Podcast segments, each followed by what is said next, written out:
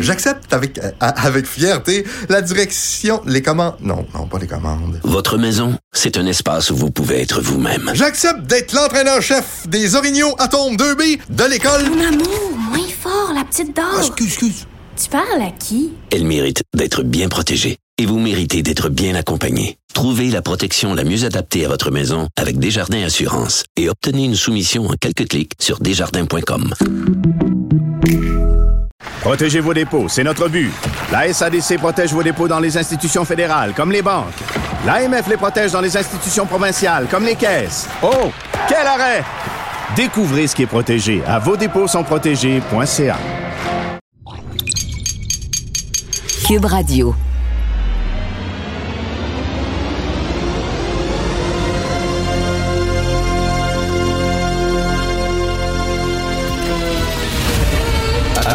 Attention, cette émission est laissée à la discrétion de l'auditeur. Les propos et les opinions tenues lors des deux prochaines heures peuvent choquer. Oreilles sensibles s'abstenir. Richard Martineau. Martino. Un animateur pas comme les autres. Richard Martineau. Cube Radio.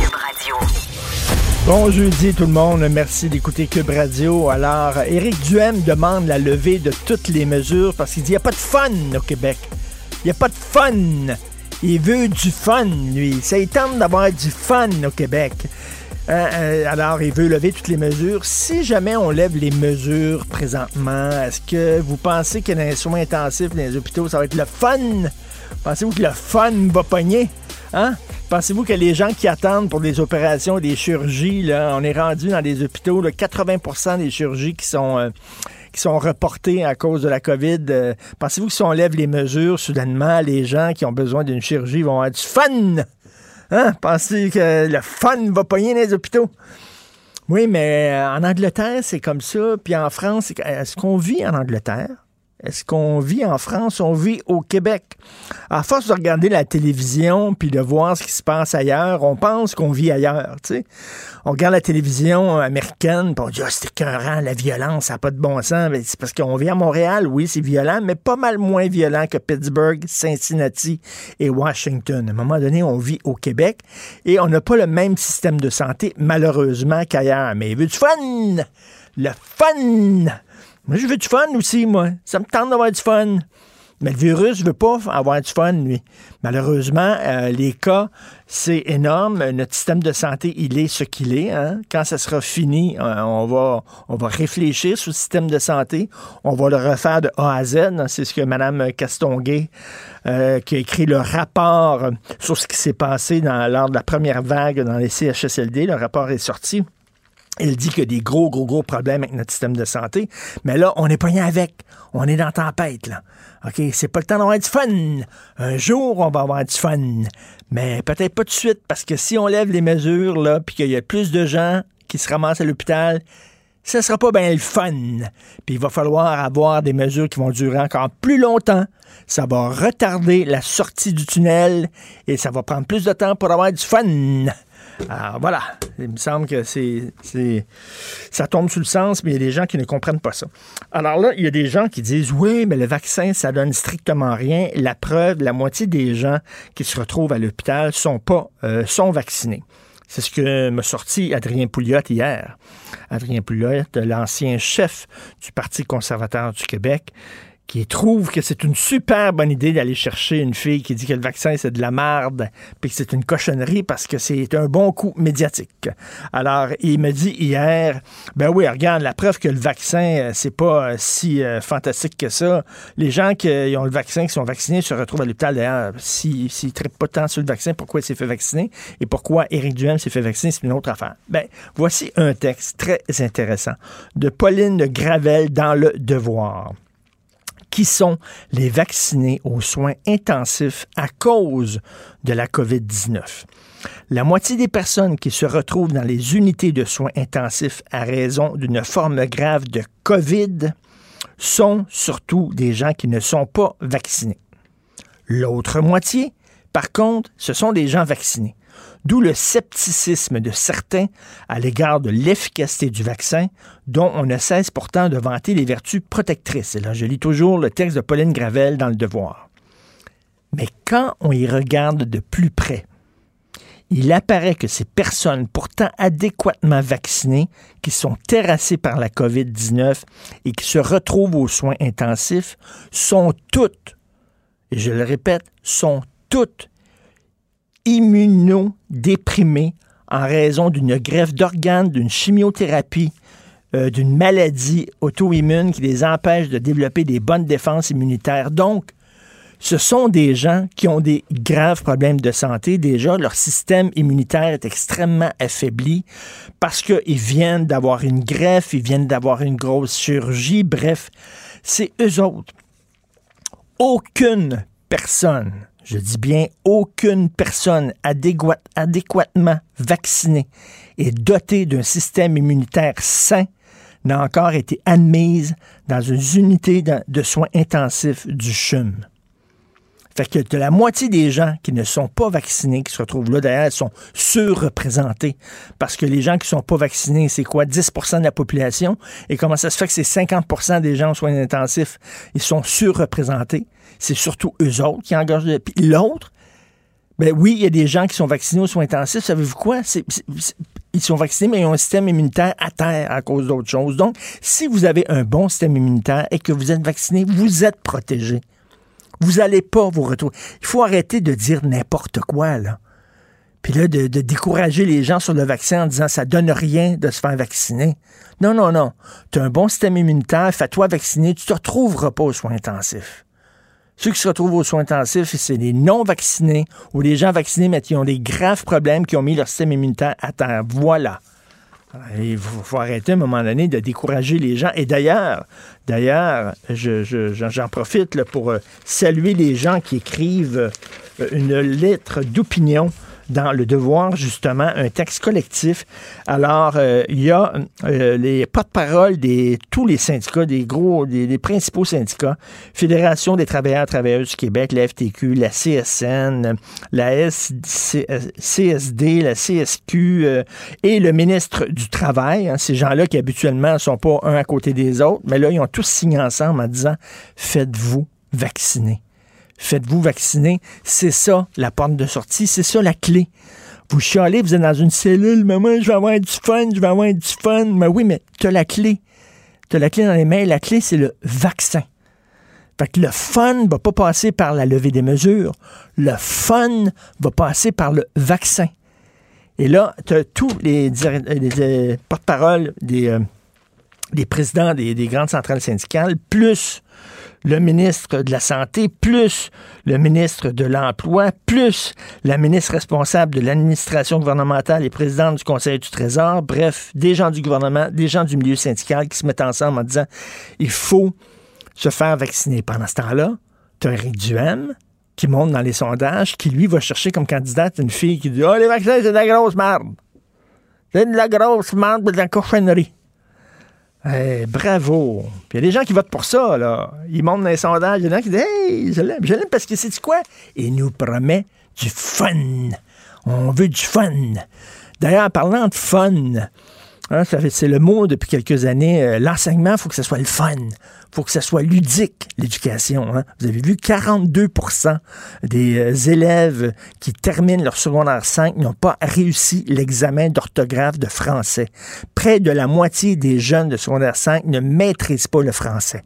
Est-ce que ça se peut que la porte de sortie, ce soit l'effort, le travail, bosser, apprendre par cœur, faire des dictées. On va voir un peu plus tard dans l'émission un ancien prof de français qui écrit justement aujourd'hui dans Faites la différence, la section Faites la différence du Journal de Montréal, puis qui dit euh, Ben moi, là, à chaque fois que j'annonce aux parents, on va retourner euh, à la dictée, les parents sont contents contents parce que eux autres, c'est comme ça qu'ils ont appris le français. Puis là, ils voient que soudainement, les nouvelles méthodes, c'est pour avoir du fun on va avoir le fun. On va être pogné dans la classe, puis ça va être ludique, puis ça va être le fun. Je m'excuse, mais apprendre, c'est pas le fun.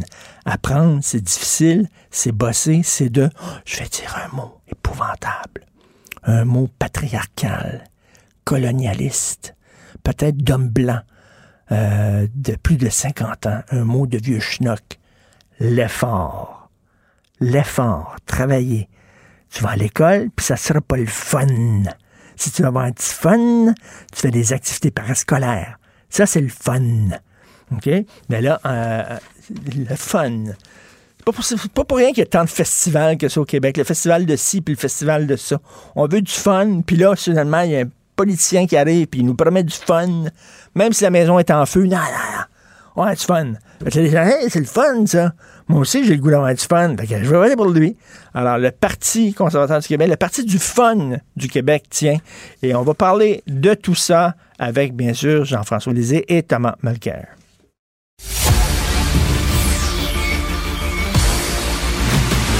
Jean-François Lisée. On va juste dire qu'on est d'accord. Thomas Mulcair. Je te donne 100% raison. La rencontre. C'est vraiment une gaffe majeure. Tu viens de changer de position. Ce qui est bon pour Pitou est bon pour Minou. La rencontre. Lisée. Mulcair. Alors, Jean-François, donc, euh, Éric Duhem demande la levée là, de toutes les mesures parce qu'il veut avoir du fun. Il n'y a pas de fun au Québec. J'ai écouté son point de presse. Alors, au début, il demande la levée de, de toutes les mesures, comme au Royaume-Uni. Il faut dire qu'au Royaume-Uni, ils ont demandé cette levée-là, alors que le nombre de morts par habitant au, au Royaume-Uni est plus élevé qu'au Québec. Alors, euh, est-ce que euh, donc et, là, les journalistes ont demandé, ben, est-ce que vous demandez la levée immédiate de tout? Alors, il dit non, non, euh, je veux, veux qu'on en discute, je veux qu'on en débatte. Alors, je veux un calendrier. Bon. Euh, et, et ce qui, ce qui me, ce qui me m'amuse un petit peu dans, dans, dans ce que lui dit, dans ce que Dominique Anglade dit, c'est les gens veulent la prévisibilité. Ouais, moi, je dis, si vous voulez de la prévisibilité, euh, il faut pas avoir de virus. C'est parce que c'est le virus qui nous empêche d'avoir de la prévisibilité. Les gens voudraient qu'on dise, ben, on va vous donner un calendrier de sortie de crise. Mais euh, d'abord, laissez-moi appeler le virus au micron pour lui demander quand est-ce qu'il va arrêter d'infecter des gens puis de les envoyer à l'hôpital. Euh, je comprends que cette volonté de savoir quand est-ce que ça va terminer, on, on voudrait tous le savoir.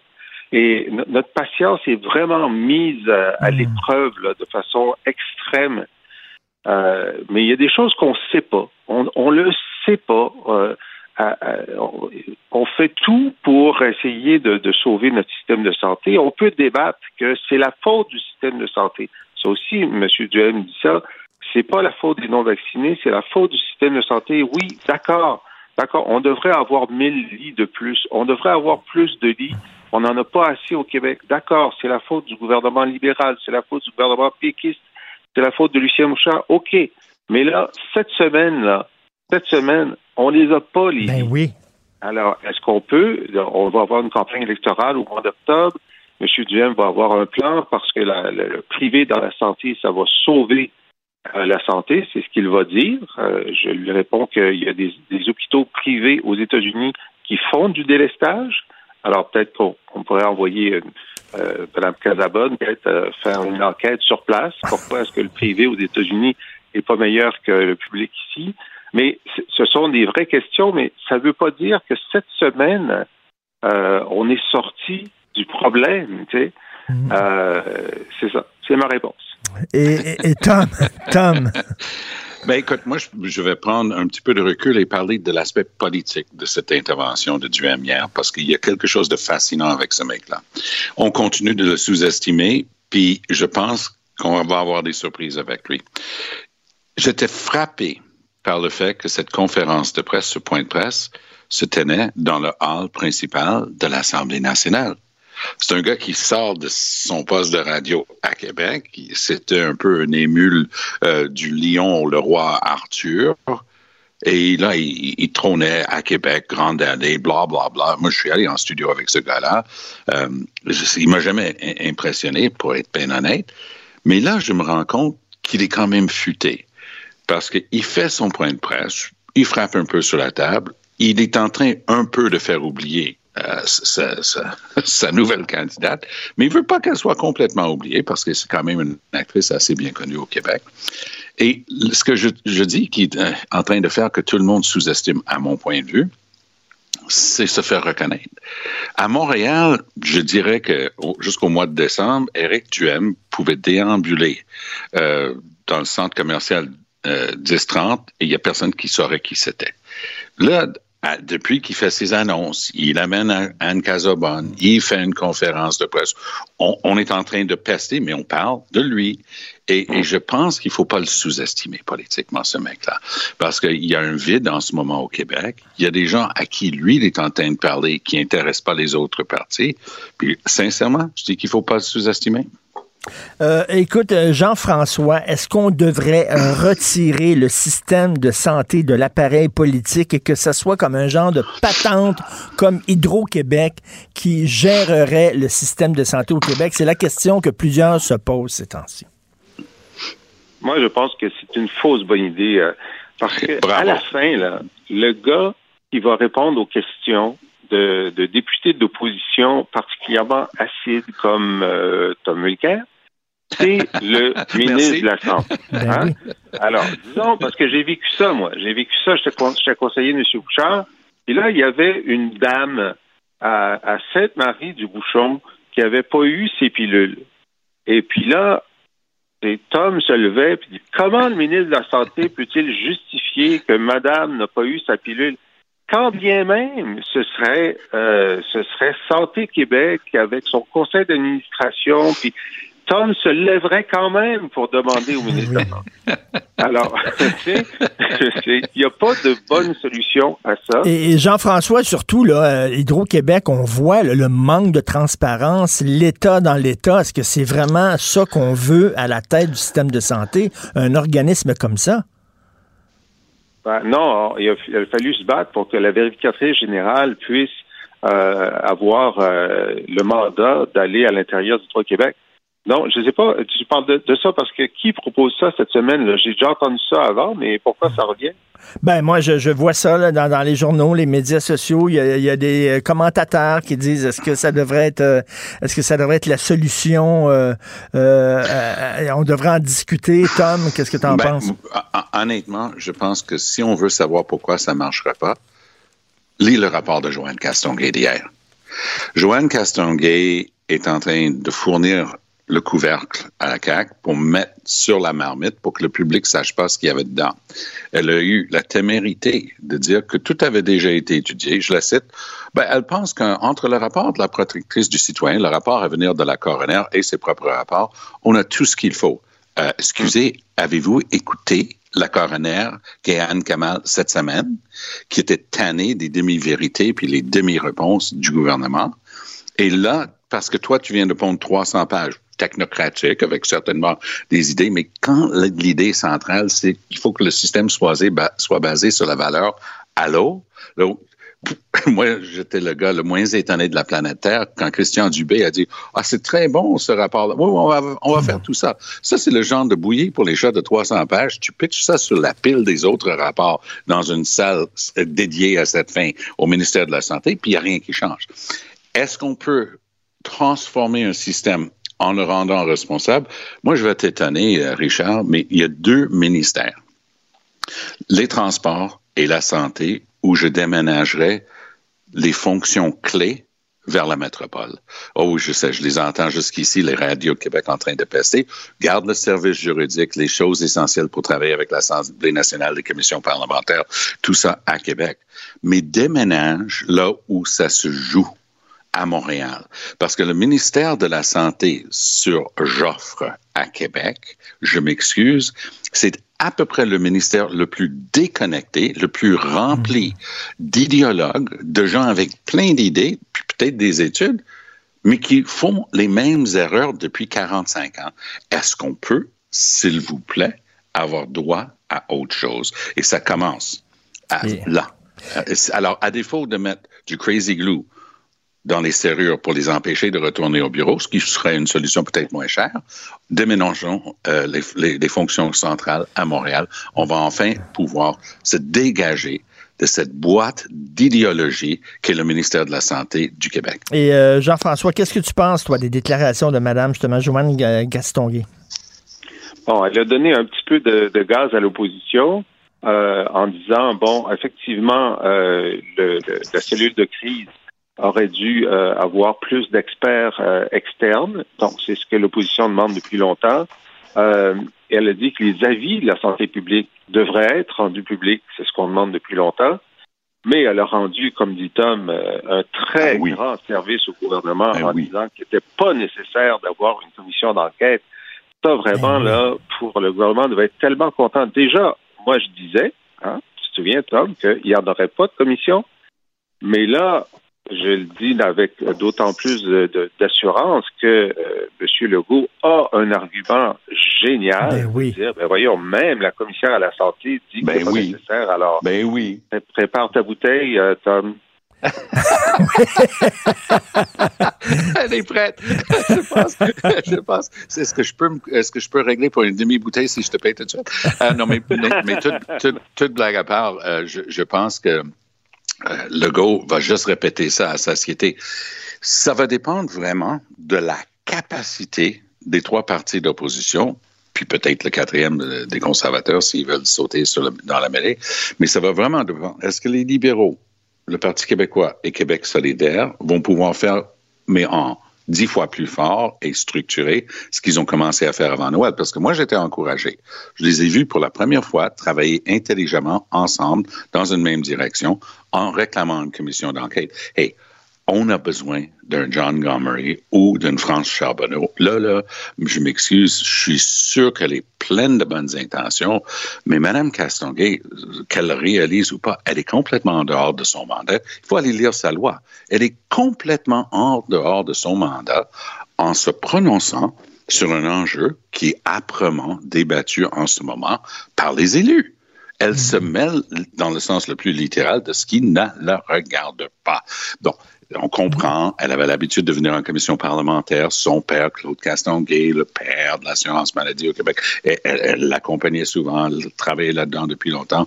Euh, full disclosure, ça fait partie de ma famille, c'est de la famille de- du côté de ma mère. OK. Euh, et, et- mais donc, ça n'a rien de personnel. Mais euh, rapport après rapport, je me dis, elle veut plaire au gouvernement.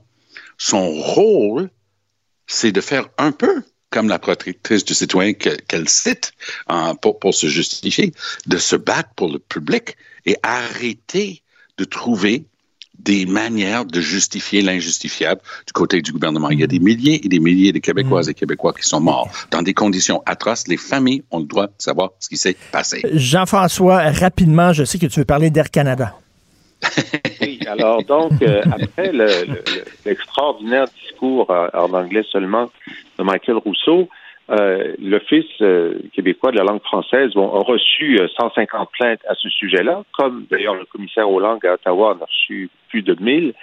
Et euh, la, la présidente, Mme Galarno, s'est dit, ben, peut-être que Air Canada veut redorer son blason francophone. Alors, je vais lui offrir dans une lettre, comme font d'autres entreprises de juridiction fédérale, de euh, faire un processus euh, d'accréditation comme s'ils étaient sous la loi 101. Alors, euh, la lettre lui est revenue, c'est no tax. No tax, on n'a pas vraiment besoin de l'Office de la langue française. On va se débrouiller très bien tout seul. Alors voilà, c'est la fin du dossier. Non, c'est juste le début du dossier parce que rappelons, elle avait fait un très bon travail là-dessus. Mélanie Joly avait ce dossier, c'était électoral. Ils ont promis de faire ça dans les 100 premiers jours. Donc, le gouvernement a été assermenté. Ça va bientôt faire 100 jours. Là.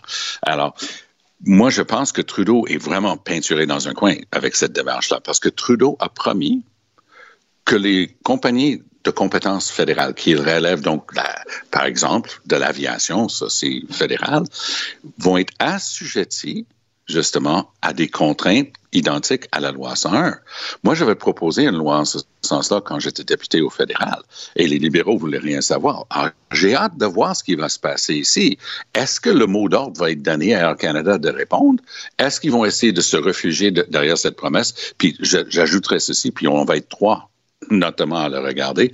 J'ai hâte de voir si Mme Petitpas, le nom de la nouvelle ministre qui a remplacé Mme Joly dans le dossier, est-ce que Mme Petitpas va avoir le courage de prendre des grands pas et de, po- de déposer la même loi que Mélanie Joly peut-être même bonifié, ou est-ce que ça va être un exercice de stallage? Je m'excuse, mais pour moi, ça risque d'être beaucoup plus un exercice de Oui, stallage. elle va vraiment là, y aller euh, petit pas par petit pas. Merci beaucoup, Ouais. Tom. Merci Salut, beaucoup. Jean-François. Merci. Et je souligne que si vous voulez lire les excellents textes de Jean-François Lisée, parce qu'il commente l'actualité, ça va de la, la commission Bélanger-Campo à J.K. Rowling. Et si vous voulez entendre surtout son excellent balado, euh, allez sur la boîte à lisée.com. Bonjour, je peux prendre votre commande? Oui, je vous prendrai le sandwich, le délice du Sud. Par contre, j'enlèverai le poulet, l'ananas, les oignons puis le fromage feta. Votre auto, c'est un espace où vous pouvez être vous-même. Euh, donc vous voulez juste le, le pain et la sauce? Oui, monsieur. Elle mérite d'être bien protégée. Et vous méritez d'être bien accompagné. Trouvez la protection la mieux adaptée à votre auto avec Desjardins Assurance et obtenez une soumission en quelques clics sur desjardins.com. Protégez vos dépôts, c'est notre but. La SADC protège vos dépôts dans les institutions fédérales, comme les banques. L'AMF les protège dans les institutions provinciales, comme les caisses. Oh, quel arrêt! Découvrez ce qui est protégé à vos dépôts sont protégés.ca. Joignez-vous à la discussion. Appelez ou textez le 187 Cube Radio 1877 827 2346. Cube Radio. Cube Radio. En direct à LCN. C'est l'heure d'aller rejoindre Richard Martineau. Salut Richard. Salut Jean-François. À conférence de presse à 14h cet après-midi euh, du trio santé, comme on l'appelle, avec François Legault en tête. On ne sait pas ce qu'il va annoncer, mais en tout cas, si on, si on se fie à Éric Duhem, euh, il faudrait progressivement lever toutes les mesures assez rapidement, d'ailleurs. Oui, c'est ce qu'il dit. Il faudrait lever les mesures parce qu'il dit ça manque de fun au Québec. Il veut du fun. Et effectivement, hier, j'ai regardé euh, le reportage d'Alain Laforêt sur les unités de soins intensifs. Ils n'ont pas ben, ben de fun. Hein? C'est non. pas vraiment le fun n'est pas pogné dans les hôpitaux. Alors, mais la question Non. que je me demande, c'est si on lève les mesures tout de suite aujourd'hui, penses-tu que ça va être plus le fun? Penses-tu qu'il va y avoir moins de délestage, qu'il va y avoir moins de cas dans les hôpitaux? Et là, c'est comme si la maison était en feu, OK? Il y avait des gens sur le cinquième étage qui criaient pour qu'on aille les aider. Puis Éric Duhem arrive puis il dit aux pompiers, allez-vous-en chez vous. C'est terminé, c'est fini, allez-vous-en chez vous. Et là, il dit, ben, c'est comme ça en Angleterre, c'est comme ça à Miami. Euh, J'aimerais dire que dans euh, le, le nom euh, Parti conservateur du Québec, il y a le mot Québec. On vit au Québec, on vit pas à Londres, on vit pas à Miami, on vit pas à Paris. On a un système de santé qui est très particulier au Québec. Il va falloir le refaire, on le dit, mais on est poigné avec, là, actuellement. Et je ne pense pas, si tu demandais aux intensivistes, si tu demandais aux médecins que Alain Laforêt a rencontrés, par exemple, aux gens qui attendent d'avoir des opérations parce qu'il y a du délestage, est-ce que si en enlevant les mesures, soudainement, ça va être plus le fun? Ça m'étonnerait vraiment. Donc, écoute, oui, on est toutes tannés. Puis on est toutes mêlées, OK? Ah. Moi, je me demande, j'ai un enfant de 13 ans, si jamais il y a des symptômes, est-ce que qu'est-ce que je fais avec? Puis là, T'as vu le Christie de tableau? Ça C'est ça, ça ressemble à l'organigramme du ministère de la Santé. Penses-tu a des bureaucrates qui ont fait ça, puis après, ils ont dit ah, c'est clair, ça, là. là. C'est bon, ça. On a fait une bonne job. Pas là. simple, hein? Tu dire, vraiment, là, on est tanné, c'est sûr, mais sais-tu quoi? Le Ouais. virus, il est pas tanné. Puis le virus, lui, c'est lui, lui, qui euh, mène. c'est le party. Lui, c'est ça. Lui, il a du fun.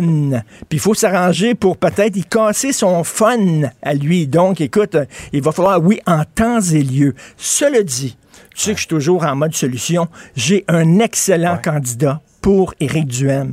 Un candidat un qui va l'aider à lutter contre la COVID. Je te le présente tout de suite. C'est-à-dire? Lui, lui, il est capable. Il- il- lui, il va pouvoir le faire, lui, là. Il va se lever le bras comme ça, là. Baby Yoda pour le Parti conservateur du Québec. C'est le prochain candidat, on vous l'annonce. Bref. Bon, ben, t'as presque composé le cabinet, toi, cette semaine, avec tes, euh, tes suggestions.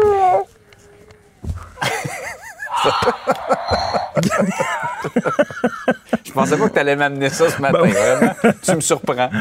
Hey, euh, Richard, on parle beaucoup dans tous les domaines de pénurie de main-d'œuvre. On a parlé des profs, euh, dans la santé, on en manque. On a même parlé dans les derniers jours qu'il manquerait peut-être éventuellement de policiers. Tu constates qu'il y a de plus en plus de gens qui désertent les emplois qui sont extrêmement exigeants. Exactement. Et d'ailleurs, le magazine français Le Point, hein, c'est pas un phénomène qui nous touche seulement au Québec, c'est un peu partout aux États-Unis et en France. Le magazine français Le Point, euh, la semaine dernière, a fait sa page couverture avec ça. Et on appelle ce phénomène-là la grande démission. Et on dit qu'aux États-Unis, il y a des millions de personnes qui ont quitté leur emploi, qui ont profité finalement des deux ans de pandémie pour réfléchir en disant est-ce que je suis bien dans l'emploi que j'ai actuellement? Euh, est-ce que je pourrais Mhm. pas améliorer ma vie. Puis tu sais, souvent, on dit les milléniaux, là, lorsqu'ils arrivent euh, dans un emploi, ils rencontrent leur nouveau patron, ils veulent pas travailler le soir, ils veulent pas travailler le week-end et tout ça. Ben là, je pense que c'est, on dirait que c'est la société au complet qui se comporte comme ça. Et là, euh, chez les policiers, on a de la difficulté à recruter. C'est très dur être policier, là. T'es tout le temps filmé Oh oui. quand tu fais des arrestations, t'es, t'es tra- t'es traité de raciste, etc. Là, il y a des gens qui ne tentent pas d'être policier. Travailleurs de la santé, êtes-vous fous? On est en train de péter aux frettes, ça n'a pas de sens, ça m'intéresse pas. Professeurs, ils sont tous sur le bord de péter une coche comme Michel Charette dans le bonheur en disant on est pas avec des enfants rois puis des parents qui ne veulent pas euh, faire figure d'autorité auprès des enfants. Alors, il y a des jobs qui sont exigeantes et là, les gens disent ça m'intéresse pas, ça. J'ai le goût d'avoir une vie plus fun. OK? Alors, mais c'est comme, c'est assez inquiétant quand même, là. Euh, Qui va faire ces jobs-là? On a besoin de travailleurs de la santé plus que jamais. On a besoin de profs plus que jamais et de policiers. Donc, euh, c'est un phénomène de grande démission. Des domaines absolument essentiels, mais c'est vrai que c'est une période. Déjà, ce sont des métiers difficiles. C'est c'est ça va te faire ton bébé Yoda. il arrête pas, là. il a faim, je pense. Je pense qu'il a faim, bébé Ah oui. Yoda. Hey, Richard, passe une belle journée. Salut. Ah, il va régler la COVID. Je te souhaite du fun. Salut. J'accepte avec, avec fierté la direction, les commandes. Non, non, pas les commandes. Votre maison, c'est un espace où vous pouvez être vous-même. J'accepte d'être l'entraîneur-chef des Orignaux Atomes 2B de l'école. Mon amour, moins fort, la petite dame. excuse, excuse. Tu parles à qui? Elle mérite d'être bien protégée. Et vous méritez d'être bien accompagné. Trouvez la protection la mieux adaptée à votre maison avec Desjardins Assurance et obtenez une soumission en quelques clics sur desjardins.com. Richard Martineau. Les commentaires haineux prennent certains animateurs. Martineau s'en régale. Hum, hum, hum. Alors, en 2019, 42 des élèves de 5e secondaire n'ont pas obtenu la note de passage à l'examen final de français écrit du ministère de l'Éducation. C'est près de 50% euh, qui sont en secondaire 5, donc quoi qu'ils ont, ont 16 ans, 17 ans. Ils n'arrivent pas à maîtriser euh, leur langue. C'est assez hallucinant. Est-ce que ne- n'est-il pas temps de revoir notre façon d'enseigner le français? C'est ce que je demande à ma chronique aujourd'hui, mais surtout ce que demande M. Henri Marino. Il sait de quoi il parle, M. Marino. Il est un ancien enseignant de français au secondaire. Bonjour, M. Henri Marino. Alors, ben, faut euh, signer une lettre euh, fort pertinente et intéressante dans la section Faites la différence du Journal de Montréal. Et j'aime particulièrement, M. Marino, lorsque vous dites que quand vous étiez enseignant et que euh, vous appreniez aux parents de vos élèves que c'était le retour de la dictée, que vous allez faire faire des dictées aux jeunes, le- les, les- les parents étaient comme tout soulagés, contents. Vous voyez de, la lumière dans leurs yeux. Euh, Est-ce que, selon vous, c'est une des portes de sortie, c'est de revenir aux bonnes vieilles méthodes qui ont fait leurs preuves? Selon moi, il n'y a aucun doute. Euh, entre autres, la dictée, euh, comme le titre de mon article l'indique, hein, c'est en écrivant qu'on apprend à écrire. Selon le bon vieux dicton latin, là, fabricando fit faber, hein, c'est en forgeant qu'on devient forgeron. J'ai rien inventé, là. Maintenant, euh, c'est c'est évident pour moi. Il a, y a cet élément-là, il y a aussi l'écriture que j'ajoute euh, dans ma lettre, parce qu'il me semble important que les élèves lisent, non seulement parce qu'ils peuvent être intéressés à l'histoire, ce qui est important, mais aussi parce qu'ils peuvent voir les mots, la façon dont ils sont écrits. Et à ce moment-là, plus ils vont voir le mot, plus il va s'enregistrer dans leur mémoire, et plus ils vont avoir la facilité de le reproduire quand il s'agira d'écrire. Alors, l'écriture est très importante, mais il faut pas oublier la lecture non plus là-dedans. Et la lecture, la question se pose des livres, des livres faciles à lire, des livres qui vont les rejoindre, des livres d'aventure, de science-fiction, ou alors non, on leur présente tout simplement des, des classiques de la littérature? En troisième secondaire, moi, j'allais pas jusque-là. Euh, je, je, faisais des petits sondages d'année en année et la lecture n'était pas nécessairement le, le passe-temps favori de mes élèves. Alors, je passais par leur intérêt. Alors, peu importe, s'ils apportent même une seule, une simple revue, quelqu'un qui aime le sport, une revue sur le sport, l'important, c'était qu'ils lisent. Alors, ils lisaient avec intérêt, et en plus, ben, ils accumulaient des notions sur l'orthographe des mots. Et petit à petit, au fur de l'année, ben là, j'intégrais des livres, des, des ouvrages euh, peut-être plus littéraires, généralement des romans, là, des romans d'aventure, des choses comme ça. Est-ce qu'un des problèmes, c'est pas qu'on sous-estime euh, euh, les élèves en disant bon, ils seront pas capables de faire ça, ils seront pas capables de faire des dictées, c'est trop difficile pour eux, c'est trop difficile de leur demander de lire, alors que vous vous dites non, j'ai confiance en mes élèves. Oui, ça va être difficile, mais ils vont faire un effort puis ils vont y arriver. Ah, je vous dis pas qu'ils euh, euh, qu'ils prenaient la dictée comme un cadeau. C'est certain que c'était un peu pénible pour eux autres, mais moi, de mon côté, je savais que par ce moyen-là, on arriverait à améliorer le, le français écrit. Dans les programmes qui, qui m'étaient soumis, j'en parle dans la lettre, c'est incroyable le nombre de nouveaux programmes auxquels j'ai été confronté durant ma carrière. Je me rappelle, M. Martineau, il y a une année où il y a un programme qui s'appelle le programme cadre. Et je pense qu'il se résumait en une dizaine de pages. En fait, qui dit cadre dit vide à l'intérieur. Hein? Ben, c'était ça, le programme, ça le programme. C'est incroyable. Alors, puis par la suite, ben là, ils vont ajouter des choses.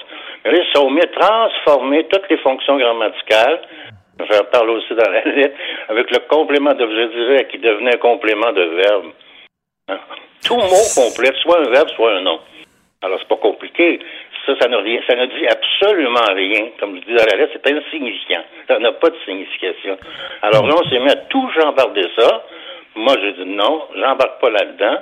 Comme je me qualifiais de dinosaure, ça a été facile. Alors, je suis resté avec mon complément d'objet direct, qui était toujours utile, entre autres pour l'application du participe passé conjugué avec l'auxiliaire avoir. Des fois, je, pense aux professeurs, puis mon Dieu, je, je, ressens leur douleur parce que j'ai trois enfants. J'ai une fille de 26 ans, une fille de 22 ans, puis un gars de 13 ans. Donc, j'ai vu, là, je les ai aidés à faire leurs devoirs. les trois, c'était des méthodes différentes. On dirait que les méthodes changeaient aux deux ans. Puis il y a des méthodes que je comprenais absolument pas, là, leur, leur faire comprendre des choses très simple. Et je me dis, hey, être professeur, c'est vraiment pas facile. Parce qu'on dirait qu'il y a des pédagogues qui sont comme des savants fous, puis qui créent toutes sortes de réformes dans leur laboratoire, puis qui vous imposent ça après ça. Pas évident. Bah oui, c'est certain, mais ça, c'est comme ça que ça se passe. Euh, et puis, euh, c'est toute la nomenclature qui est changée, comme s'il y avait des, des, gens qui réfléchissaient au ministère de l'Éducation, qui s'imaginaient que ces espèces de, de, de, de, de nouveaux termes allaient tout, tout régler le problème, alors que c'est pas ça le problème. Il faut revenir à l'origine.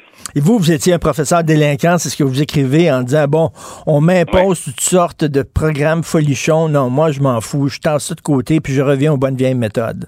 Absolument, mais j'avais ce, on va dire, ce pouvoir-là. j'avais cette, cette latitude-là parce que j'enseignais surtout en troisième secondaire. Puis en troisième secondaire, en fin d'année, il n'y a pas d'examen du ministère. Oui, comprenez-vous? Alors moi, je n'étais pas soumis, comme les profs de 4 et de 5 sont soumis à des contraintes, des exigences qui seront en relation avec ce avec quoi ils vont être évalués en fin d'année. C'était pas mon cas. C'est moi qui faisais mes examens, puis en fin d'année, c'était mon examen. Donc, j'avais pas de problème de ce côté-là à agir comme dinosaure. Et là, on dirait, la, job de prof, c'est le, boulot de prof, c'est de faire le lien entre le savoir et les élèves. j'ai l'impression depuis quelques années, je suis peut-être un vieux schnock, là, mais j'ai l'impression depuis quelques années, on baisse la barre pour que ça soit plus facile pour les élèves de passer par-dessus, alors qu'on devrait, au contraire, euh, euh, euh, inculquer le sens de l'effort et justement amener l'élève à sauter au-dessus de la barre, même si elle est haute années, euh, vous êtes, c'est un euphémisme, là, depuis plusieurs, plusieurs années que c'est comme ça. Maintenant, puis j'ai lu votre article ce matin, c'est sûr que je savais que euh, vous m'en parleriez un petit peu indirectement, mais c'était, c'est clair que c'était, c'est orienté. Il y, a, un mot important dans votre article, c'est le mot effort. Mais le sens de l'effort, M. Martineau, c'est un archaïsme aujourd'hui, là. Le jeune commence à travailler sur le marché du travail, puis il va être en haut de l'échelle tout de suite. Euh, c'est- c'est c'est pas suffisant ce qu'il va gagner au début. Alors, voyez-vous, euh, ça date pas d'aujourd'hui, ça, cette histoire-là. Fait que le sens de l'effort, il faut travailler là-dessus, mais c'est un travail de moine, c'est un travail énorme, ça, ça vient pas tout seul. Mais, et en plus, si Ils le- étaient pas, contents, mais excusez-moi, ils étaient pas contents, mes élèves, quand je leur, leur donnais une dictée, mais finalement, ils sont venus plusieurs, me- je rencontre plusieurs de mes anciens maintenant, aujourd'hui, et même des enfants de mes anciens, qui sont dans la deuxième génération, qui me disent, avec vous, au moins, on savait où on s'en allait, puis on a appris, moi j'ai appris des choses. La proposition subordonnée, je sais ce que ça veut dire maintenant. Ben, parce que je leur expliquais, moi, qu'est-ce que c'était, puis je leur définissais la proposition subordonnée. À l'école, on apprend beaucoup, M. Martineau, mais on comprend pas beaucoup de choses. Apprendre et comprendre, c'est deux choses différentes. et, euh, un- Comprendre, c'est prendre avec, puis apprendre, c'est prendre à côté. Fait qu'on a- on prend beaucoup à côté, mais on, on prend pas avec soi. Et les gens qui ont réussi là, dans le domaine, je sais pas, artistique ou en sport et tout ça, ils, ils, dit- ils- ils se souviennent toujours de leur entraîneur euh, qui était le, le plus exigeant. C'est eux autres qui les ont amenés à se dépenser.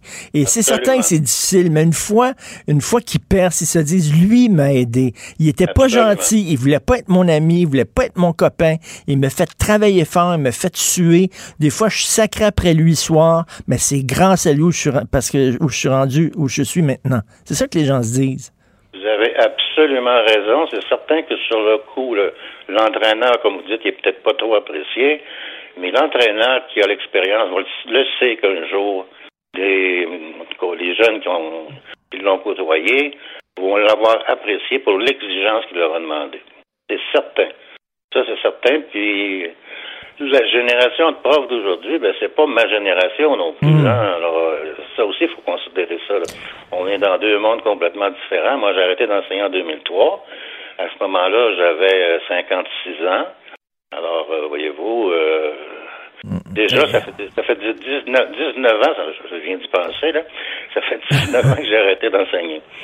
Et mais en même temps, là, les, les, les professeurs d'aujourd'hui doivent se battre contre des parents qui euh, euh, débarquent dans leur classe si jamais ils donnent une mauvaise note à leurs enfants. Vous te donné une mauvaise note à mon enfant, puis tout ça. Et puis ces enfants-là, est-ce qu'ils voient leurs parents lire aussi? C'est un modèle, ça. Moi, mon fils me voit lire à la maison. Là, fait que je suis un exemple pour lui, mais est-ce qu'ils voient leurs parents lire, ces jeunes-là?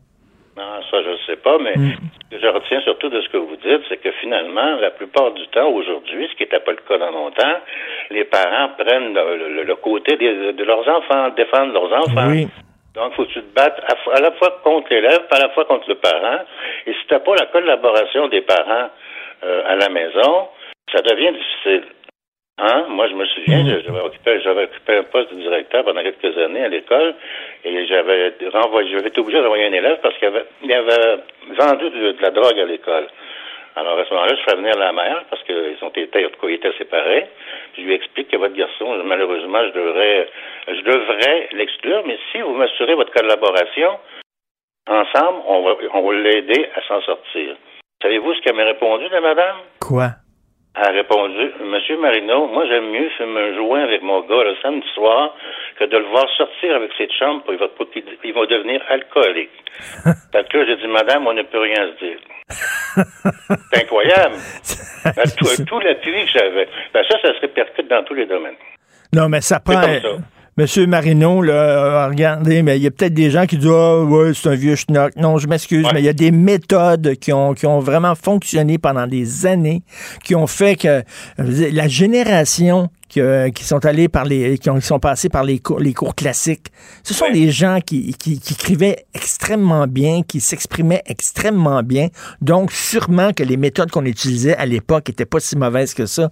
Mais j'encourage les gens à lire votre texte, M. Marino, puis ça prendrait davantage de profs comme vous. Henri Marino, ancien, ancien- enseignant de français, c'est en écrivant qu'on apprend à écrire. Merci beaucoup. Je vous remercie infiniment, M. Martineau, puis une bonne journée. Merci, bonne journée. Vous écoutez Martino. Vous venez de vous connecter en direct sur Cube Radio? Pas de stress. Tout est disponible en balado sur l'application ou le site cube.radio. le, le commentaire de Félix Séguin, un journaliste d'enquête pas comme les autres.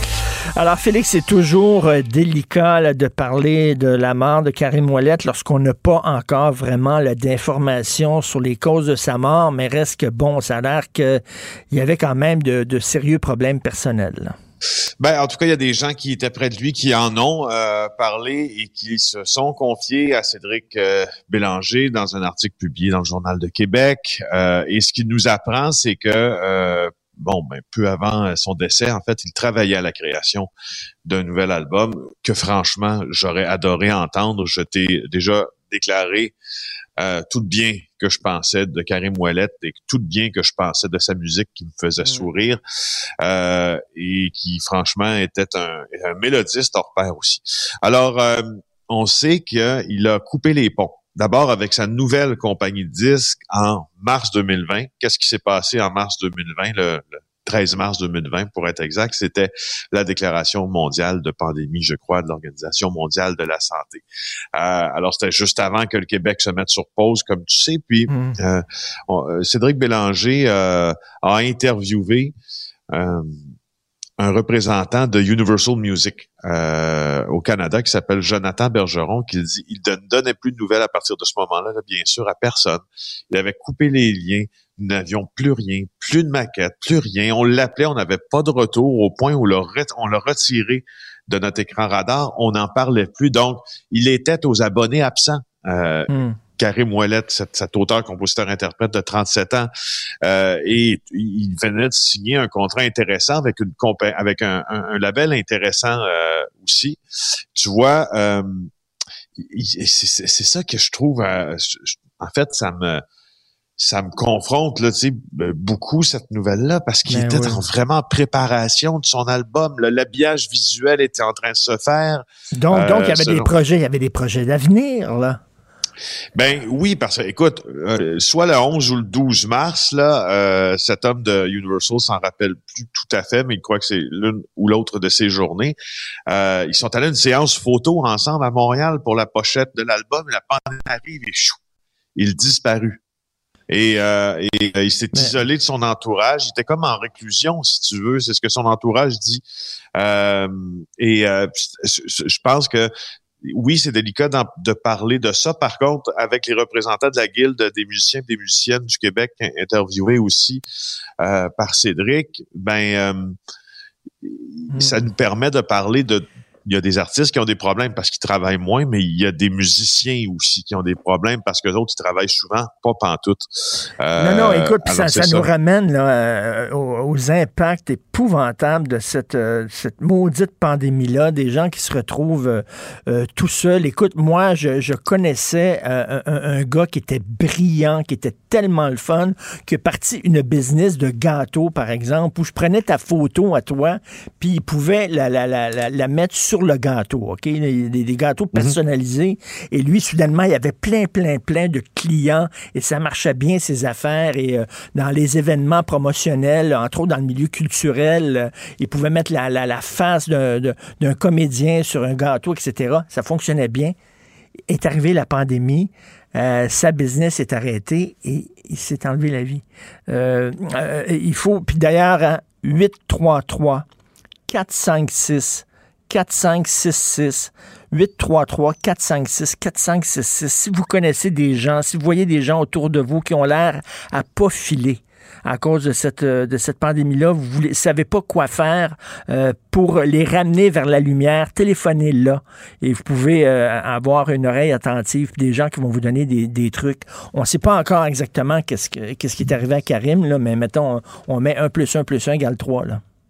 Ouais, puis si tu vois, c'est c'est à peu près le c'est le seul, en fait, l'un des seuls arguments auxquels je suis extrêmement sensible chez les gens qui ont qui ont toujours été euh, extrêmement euh, présents dans la contestation de certaines mesures Mhm. là euh, sanitaires, c'est le tort de ces mesures-là. Sauf qu'on est on est on est pris avec on est pris avec le fait que euh, il faut prendre ce qui fait moins mal. Et pour l'instant, ce qui fait moins mal, ben c'est ça a été cette période de et, et toujours en fait ou presque là, de semi-confinement et ou de confinement et ou de restrictions et ou de couvre-feu et j'en passe. Euh, sauf que c'est vrai que la santé mentale est hypothéquée, mais il faut choisir médicalement ce qui fait moins mal. Et là, il semble que ce, soit ça. Les gens qui s'opposent aux mesures sanitaires disent que ça fait que, que cette pandémie fait bien plus de morts en raison de la fragilité.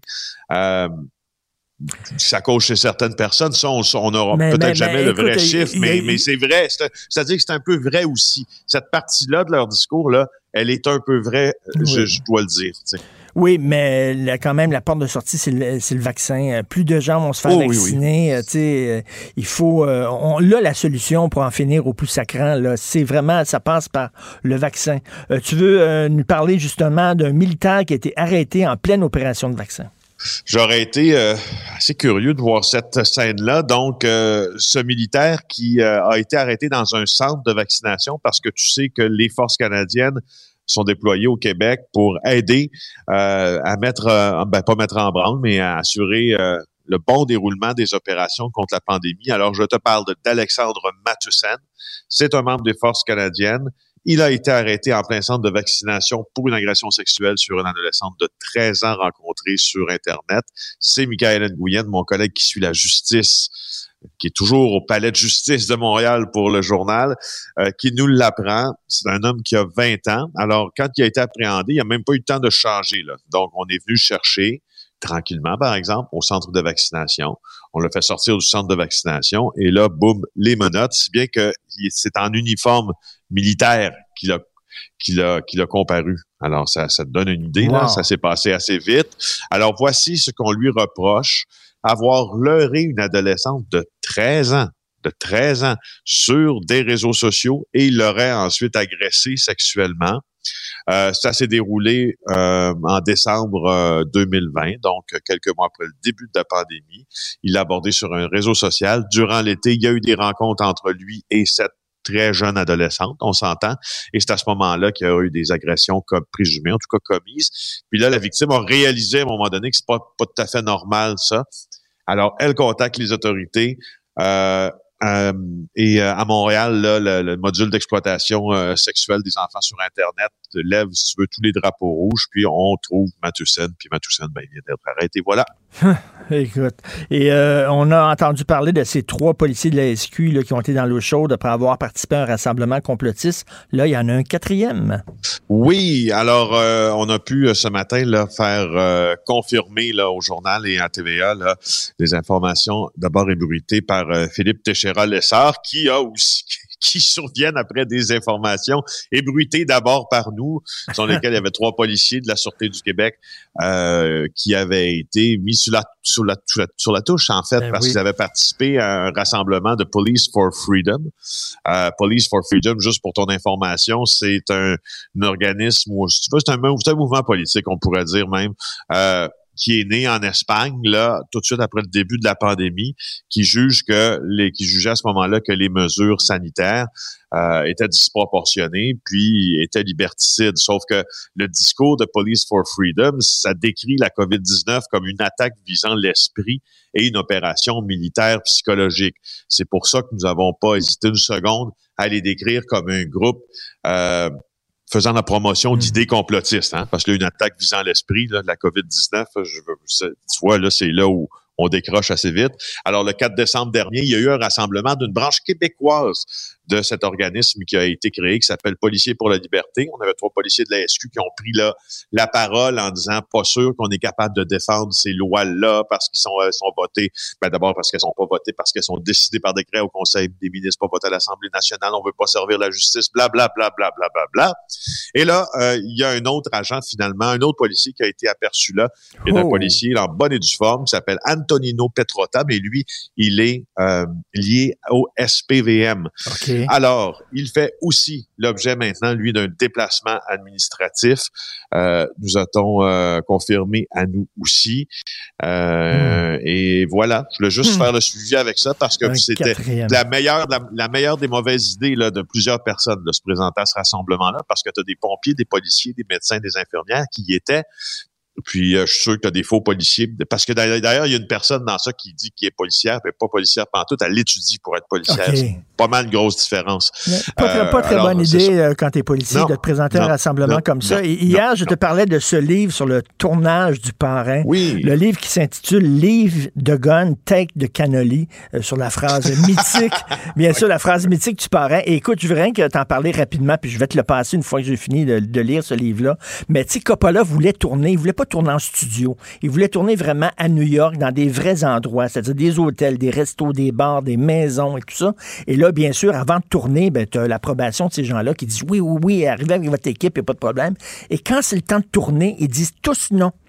Ah, finalement, non, ça nous tente plus. Puis celui se retrouve, il peut plus tourner nulle part. Pourquoi? Parce que la mafia fait la pression auprès de ces gens-là en disant, vous n'acceptez pas, euh, vous n'allez pas aider la production de ce film-là. Coppola se retrouve, il va tourner dans quelques jours, il sait pas où tourner. Les producteurs disent, il faut rencontrer les gens de la mafia, s'assoit dans un tête-à-tête avec les chefs de la mafia italienne en disant, écoutez, on a besoin de votre collaboration. Et là, on vous donne rendez-vous demain et euh, le boss de la mafia italienne, on l'enferme dans un bureau à clé avec le scénario du film pour qu'il l'approuve. Mon gars. Et lui, lit le scénario, puis tout ça. Puis après ça, sort de là, il dit OK, c'est correct, vous allez avoir ma collaboration. Et le lendemain, soudainement, il y a des gens qui appellent Coppola. Ah oui, finalement, vous pouvez venir dans mon resto et tout ça. parce que sinon, il y, avait, il y avait des troubles aussi avec les Teamsters, avec les syndicats. Euh, il hein? ne pourra pas avoir de camion pour transporter son matériel de tournage. Donc, le film a été fait avec l'approbation de la mafia italienne. C'est hallucinant. Il a presque joué dans son film, en fait. si on peut dire ça ainsi. Hein? Non, j'ai vraiment, vraiment hâte de voir ça. Écoute, il y a, les chefs de la mafia qui allaient sur les lieux du tournage qui sont rentrés dans le trailer de Marlon Brando parce qu'ils voulaient le rencontrer. C'est délirant. Je te passe ça la semaine prochaine quand je vais l'avoir fini. Donc, euh, Leave the Gun, Take the Cannoli. Merci, Félix. Avec plaisir. On se parle à demain. Salut. Isabelle est en train de vider sa maison qu'elle a vendue grâce à l'accompagnement de l'équipe de Duproprio. Elle quitte avec la fierté d'avoir vendu son espace elle-même. Duproprio, on se dédie à l'espace le plus important de votre vie. Un message d'Espace Proprio, une initiative de Desjardins. Martino. Le préféré du règne animal. Bonjour, les petits lapins. Petit lapin, petit lapin. Gilles Proulx. Bonjour, mon cher Richard. Richard Martineau. Pauvre petit lapin. La rencontre. Point à l'heure des cadeaux. Je serai pas là, là à vous flatter dans le sens du poil. Point à la ligne. C'est très important ce qu'on dit. La rencontre pro martineau Alors, Gilles, bordel à prévoir sur les routes parce qu'il y a des camionneurs contre la vaccination obligatoire qui vont manifester en ralentissant la circulation. Ça, c'est l'art de se faire des amis, hein? Oh, c'est très bien, c'est de la Ben belle stratégie. En plus d'avoir des pavés glacés, là, on va avoir les camionneurs qui vont nous emmerder. Faut pas mettre tous les camionneurs dans le même sac, mais les camionneurs aux gros bras et aux petites têtes sont contre eux autres. C'est le mot obligatoire qui nous agace. Alors, ils ont déjà ramassé 480 000 piastres euh, au Québec seulement pour l'organisation de cette manif qui va consister à emmerder le 28 janvier, c'est pas loin ça, en ralentissant donc la circulation. Et c'est à la colle que ça va commencer. La colle va être un point né- névralgique en partant, les caméras vont être là, et euh, c'est la localité où les vrais, les faux réfugiés rentrent là, à Roxham, on se souvient, c'est la ville des animaux rares et exotiques également, le parc safari. Tu vois qu'il y a des raisons d'aller à la colle, là. Et toujours est-il que Joanie Pelchat, euh, l'organisatrice au Québec, possède une de ces belles personnalités lorsque François Pilon, du Journal de Montréal, l'appelle pour savoir à quoi vont servir vos 480 000 piastres. Oh, là, d'une belle conversation élaborée, elle claque la ligne. Alors, le 480 000 piastres va certainement servir à payer les amendes pour les infractions au code de la route. Voilà quelque chose qui va servir au moins. On va savoir où va l'argent.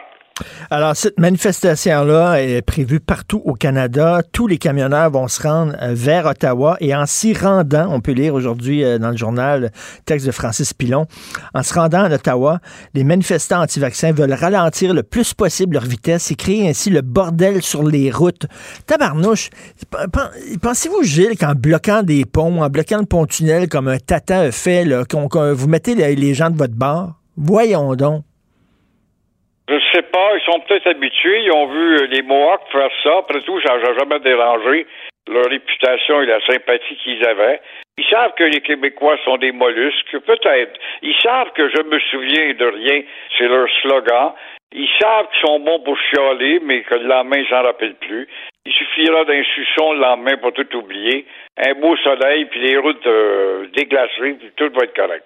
Fait que euh, là, enfin, ils manifestent contre l'obligation de se faire vacciner parce que si euh, les camionneurs, mettons, ils vont livrer des choses aux États-Unis, quand ils reviennent puis ils rentrent au pays, il faut qu'ils soient vaccinés, sinon ils entrent pas.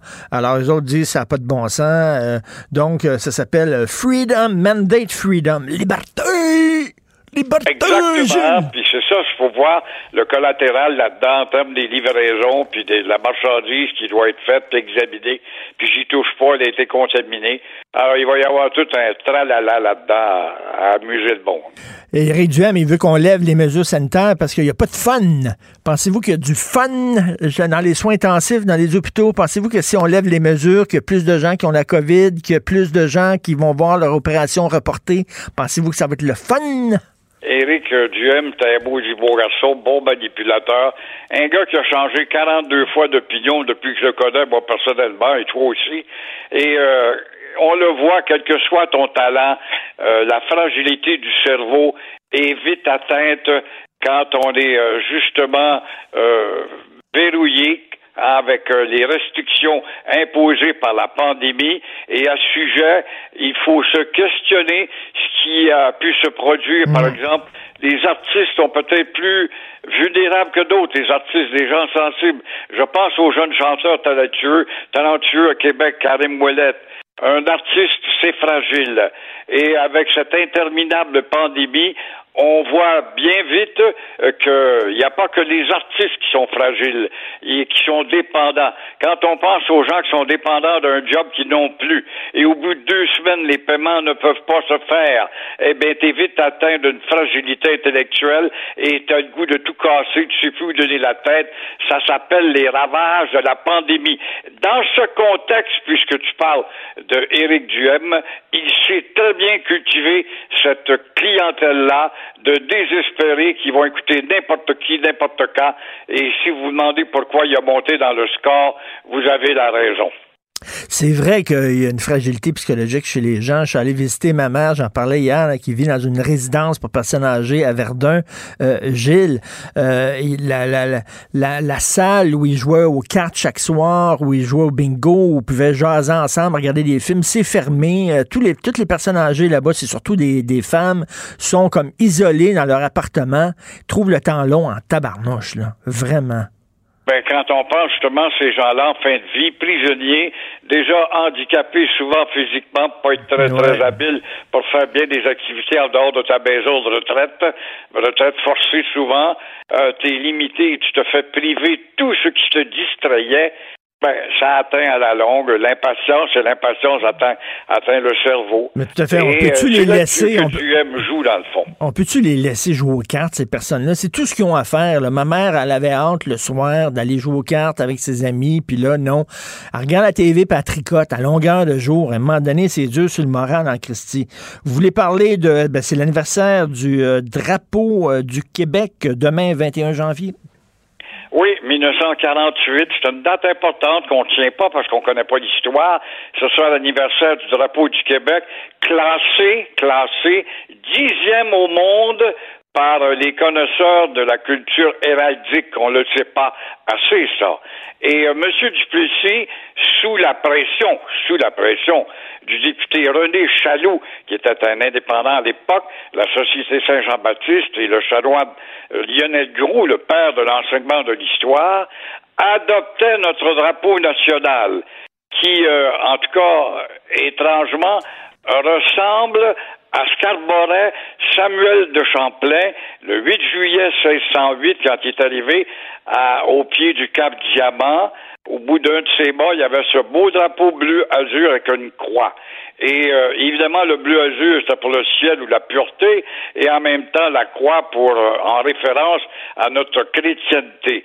Et chez nous, on a rajouté les lisses pour rappeler tout simplement, que la Nouvelle-France est née sous un régime royaliste. Oui, il est beau. Oui, on ne le connaît pas assez. Oui, on ne l'arbore pas assez, ce drapeau-là. On aurait toutes les raisons. C'est un signe de ralliement pour une nation, comme avait dit Duplessis. Mais Duplessis était colonisé. Faut pas oublier qu'à l'époque, il a été poussé dans le derrière par un échaloux. Parce que quant à lui, il adoptait ce drapeau-là, mais il voulait y apposer dans le coin à haut à gauche, à, à l'intérieur du carré, là, fait par la croix, euh, les armoiries britanniques pour montrer notre attachement à la conquête. Alors, heureusement, il s'est révisé puis il a pensé peut-être à l'électoralisme ou à la distinction de sa nation. Euh, vous dites souvent qu'on est mou au Québec. Lorsque vous voyez que 42% des étudiants de secondaire 5 coulent leur examen de français, vous en pensez quoi?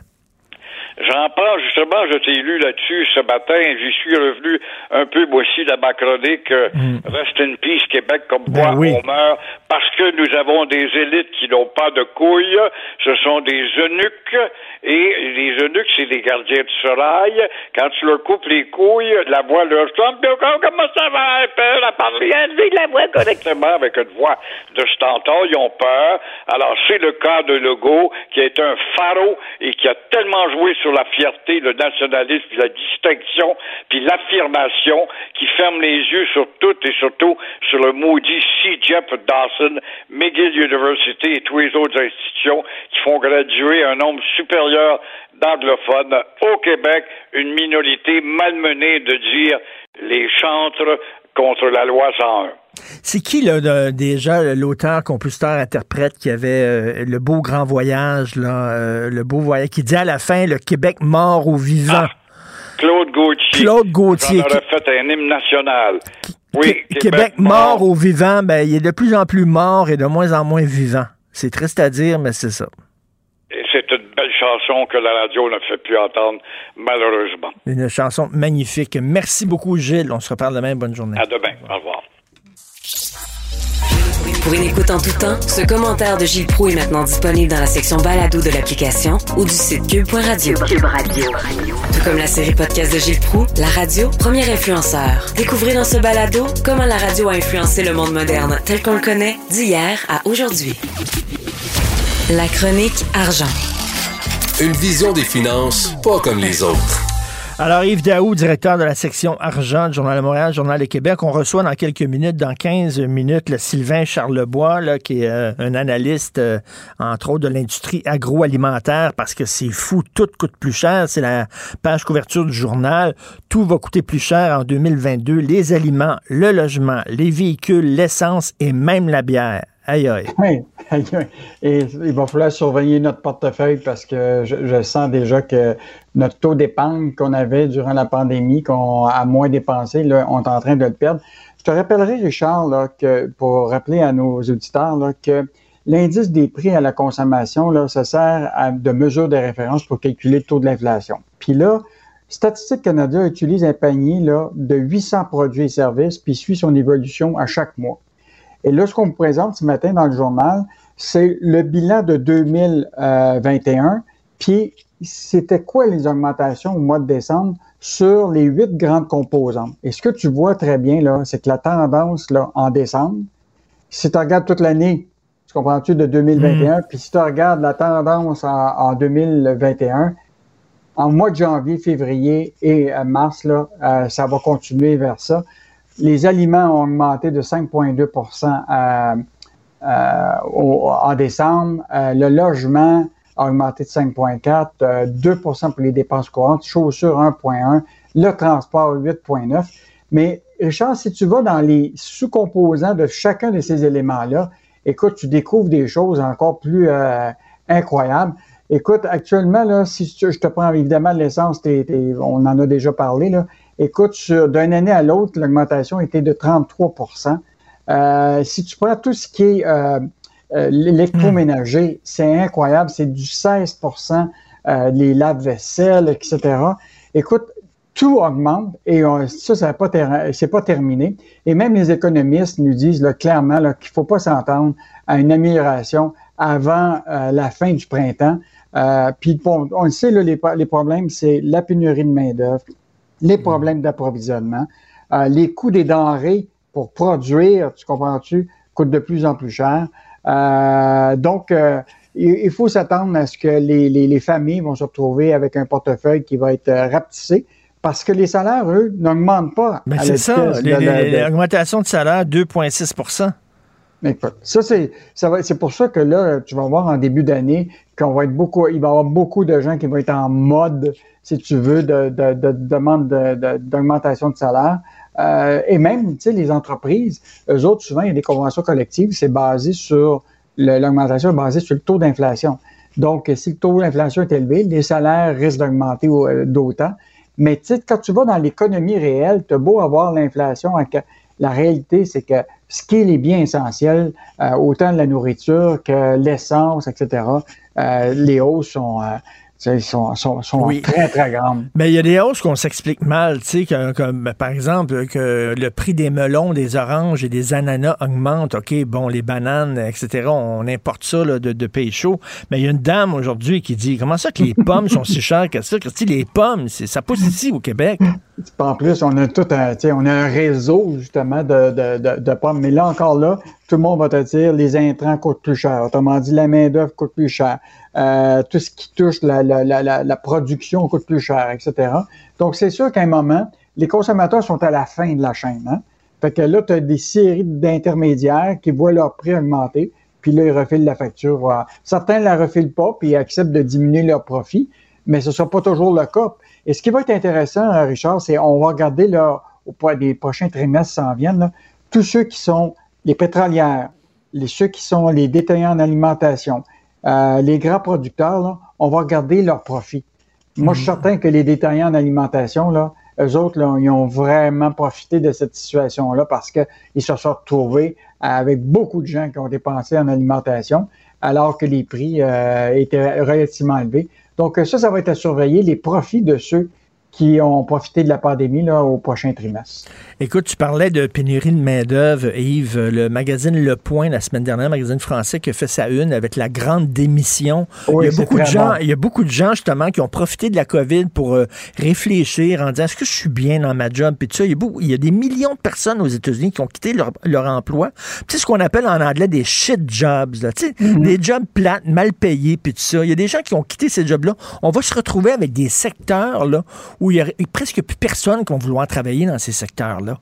Ça va ben, être difficile, ça. Non, ça va être difficile. Puis bon, évidemment, tu sais que le gouvernement du Québec, puis euh, tous les gouvernements à travers le monde regardent la question de, des, immigrants pour des programmes de travailleurs euh, mm. temporaires, euh, etc.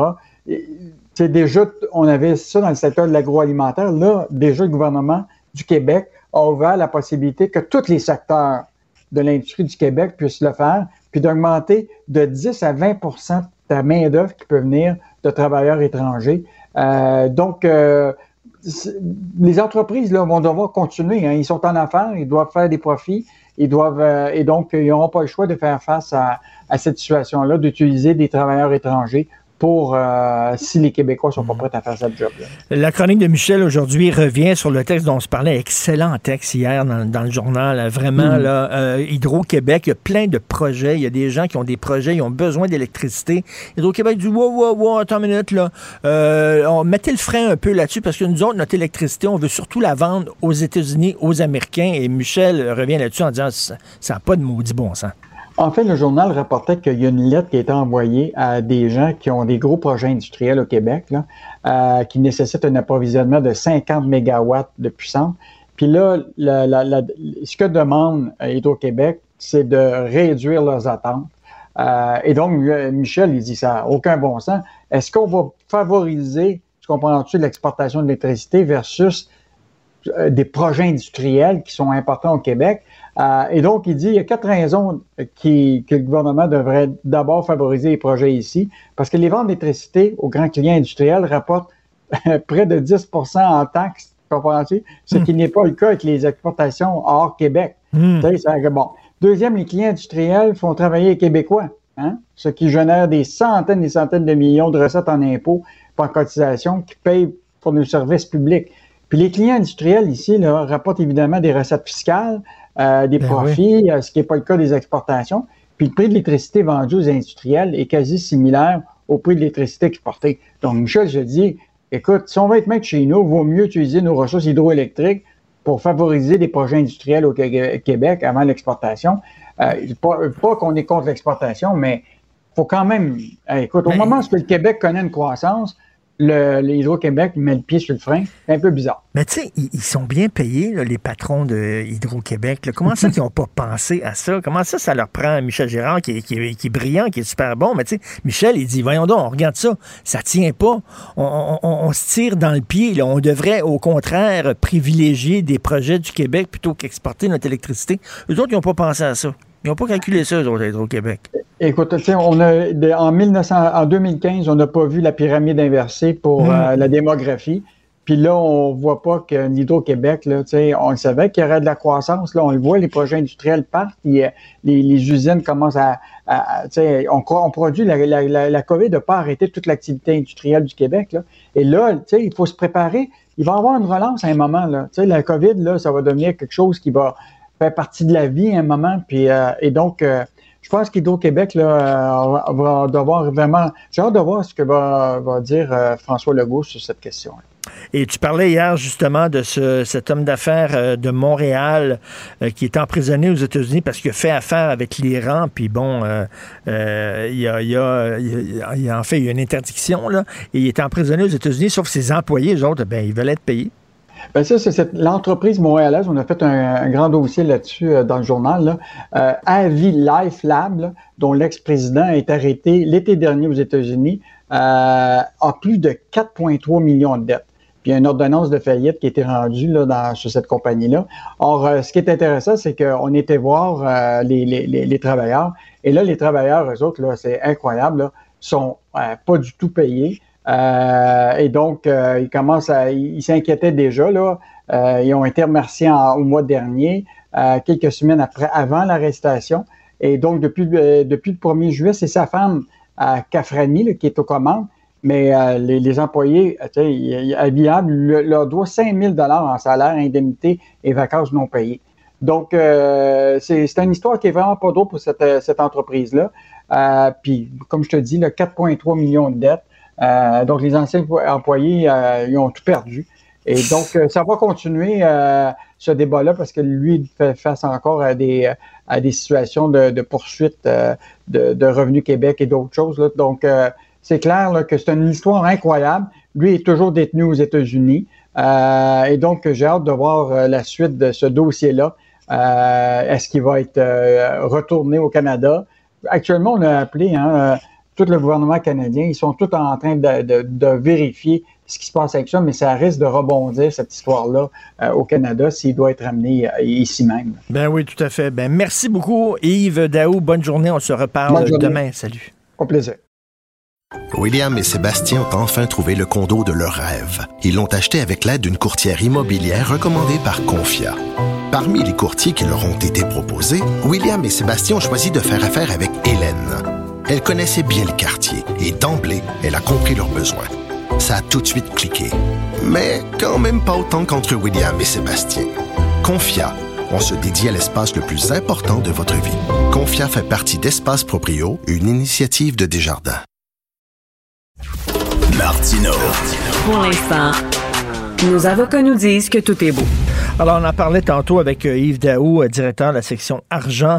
Euh, tout va coûter plus cher. L'inflation s'accélère à la vitesse grand V et 2022 va être une année qui va être très difficile pour notre portefeuille. Tout augmente, les logements, les vêtements, les chaussures, l'essence, bien sûr, boissons alcoolisées. Hein?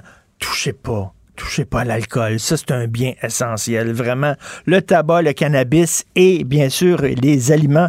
Nous allons en parler avec Sylvain Charlebois, que vous connaissez bien, directeur principal du laboratoire de sciences analytiques en agroalimentaire et professeur à l'Université d'Alousie. Bonjour, Sylvain.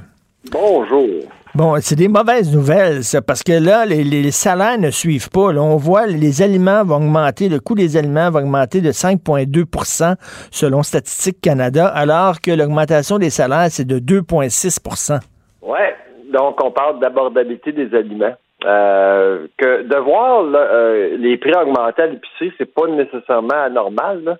Euh, il faut que les prix augmentent, mais c'est sûr qu'au-dessus de 5 là, ça commence à, à étouffer beaucoup de monde. Euh, surtout du fait que les salaires augmentent pas tellement. Alors Ben c'est oui. certain que quand les salaires augmentent pas tant que ça, ça veut dire que chacun d'entre nous, on doit sacrifier un pourcentage euh, plus important de notre budget à l'alimentation, finalement. Et ça, ça veut dire qu'il va falloir sacrifier, que les gens, il va falloir qu'ils sacrifient euh, d'autres, choses, parce que l'alimentation, c'est, extrêmement important. Et écoute, je peux comprendre que le prix euh, des oranges et euh, des ananas augmente, mais comme, dit une dame dans le Journal de Montréal aujourd'hui, comment ça fait que le prix des pommes augmente aussi? Ça pousse au Québec, les pommes. Oui, ça pousse au Québec. Le lait est produit au Québec. Le lait va augmenter dans les prochains mois. le fromage, tout ça. Euh, tout coûte plus cher à, à- à fabriquer, finalement. Euh, les, les, les, euh, les choses sont extrêmement tendues au sein de la chaîne. Euh, il faut quand même réaliser que euh, depuis deux ans, là, euh, la filière agroalimentaire nous a servi grandement. Là. Euh, c'était un miracle. Là. On n'a pas eu vraiment de problème. C'est, c'est, c'est à l'automne qu'on a commencé à avoir des tablettes vides. Euh, l'inflation a commencé à être un problème. Il y avait, il y avait vraiment une fatigue là, au sein de la filière. Là. Et puis Omicron a vraiment, vraiment donné un coup de poing dans le ventre de, de la filière agroalimentaire. Et c'est pour ça qu'on voit de plus en plus de tablettes vides et les prix augmentent en même temps. Donc, moins de choix. Mais je veux pas faire paniquer personne. là. C'est certain que vous allez retrouver ce que vous avez besoin à l'épicerie. C'est juste qu'il va y avoir moins de choix et effectivement, les prix vont augmenter. Euh, on sait qu'il y a beaucoup de gens qui, euh, qui ont décidé de changer leur emploi pendant la pandémie. Ils ont réfléchi, est-ce que je suis bien dans mon emploi? Est-ce que je devrais pas avoir un emploi qui est peut-être moins exigeant, plus payant, etc. Il y a tous le, le- les gens qui, qui quittent les shit jobs qu'on appelle aux États-Unis. là. Est-ce que c'est, c'est, ça peut expliquer en partie l'augmentation euh, des coûts, c'est-à-dire qu'une pénurie de main-d'œuvre? Ben, la, la pénurie d'œuvre était là avant la pandémie. Euh, c'est juste que les choses se sont empirées et puis c'est certain que euh, les conditions de travail euh, s'améliorent, mais pas tant que ça. C'est sûr que les gens veulent, veulent travailler à l'extérieur de, l'industrie comme telle. C'est ce qui est, ce qui est important de retenir, c'est qu'il y a plusieurs facteurs qui font en sorte que ça coûte plus cher. C'est pas juste un phénomène québécois ou canadien, c'est mondial ce qu'on vit là. Les chaînes d'approvisionnement ne fonctionnent pas aussi bien. Ce que, ça veut dire, c'est que si on fabrique des produits, on a beaucoup plus de difficulté à avoir les ingrédients. Et si on veut les avoir, les ingrédients, je sais pas si on, par exemple, si on fait du beurre d'arachide, avoir des pinottes, ça coûte plus cher, c'est plus difficile d'en avoir, en raison que le transport, vraiment, ça roule moins bien. Et puis, le mandat de vaccination à la frontière qui a été imposé par Ottawa euh, le, le week-end dernier, puis là, en fin de semaine, c'est Washington là, qui va le faire là, le 22 janvier. Euh, ça, ça, ça l'aide pas. C'est- C'est vraiment, ça arrive vraiment, vraiment au mauvais moment. Je veux pas, je veux pas questionner euh, la- la- le mandat de vaccination pour les, les camionneurs, là, mais de, de faire ça en plein mois de janvier, quand on importe des milliards de dollars de produits des États-Unis, avec des tempêtes de neige et Omicron, là, vraiment, là, c'était pas, euh, c'était pas l'idée du siècle d'Ottawa. C'est ça, c'est ça, euh, parce qu'on peut bien sûr être pour la vaccination, mais en même temps, il faut pas se mettre la tête dans le sable. Il va avoir un impact économique majeur là. si les camionneurs là, commencent à quitter leur emploi. On le sait, hein, il y a des pénuries de, de- de camionneurs d'ailleurs. là. Euh, il y a des gens qui disent, ben moi, ça m'intéresse plus, je vais faire un autre job que ça. Euh, on va se ramasser euh, dans la chenoute. Là. Alors, Savez-vous qu'il y a entre 8 000 et 16 000 camionneurs canadiens qui ont été affectés par le mandat de vaccination? C'est du monde, là. Puis du côté américain, c'est 125 000 camionneurs qui ne peuvent plus venir au Canada.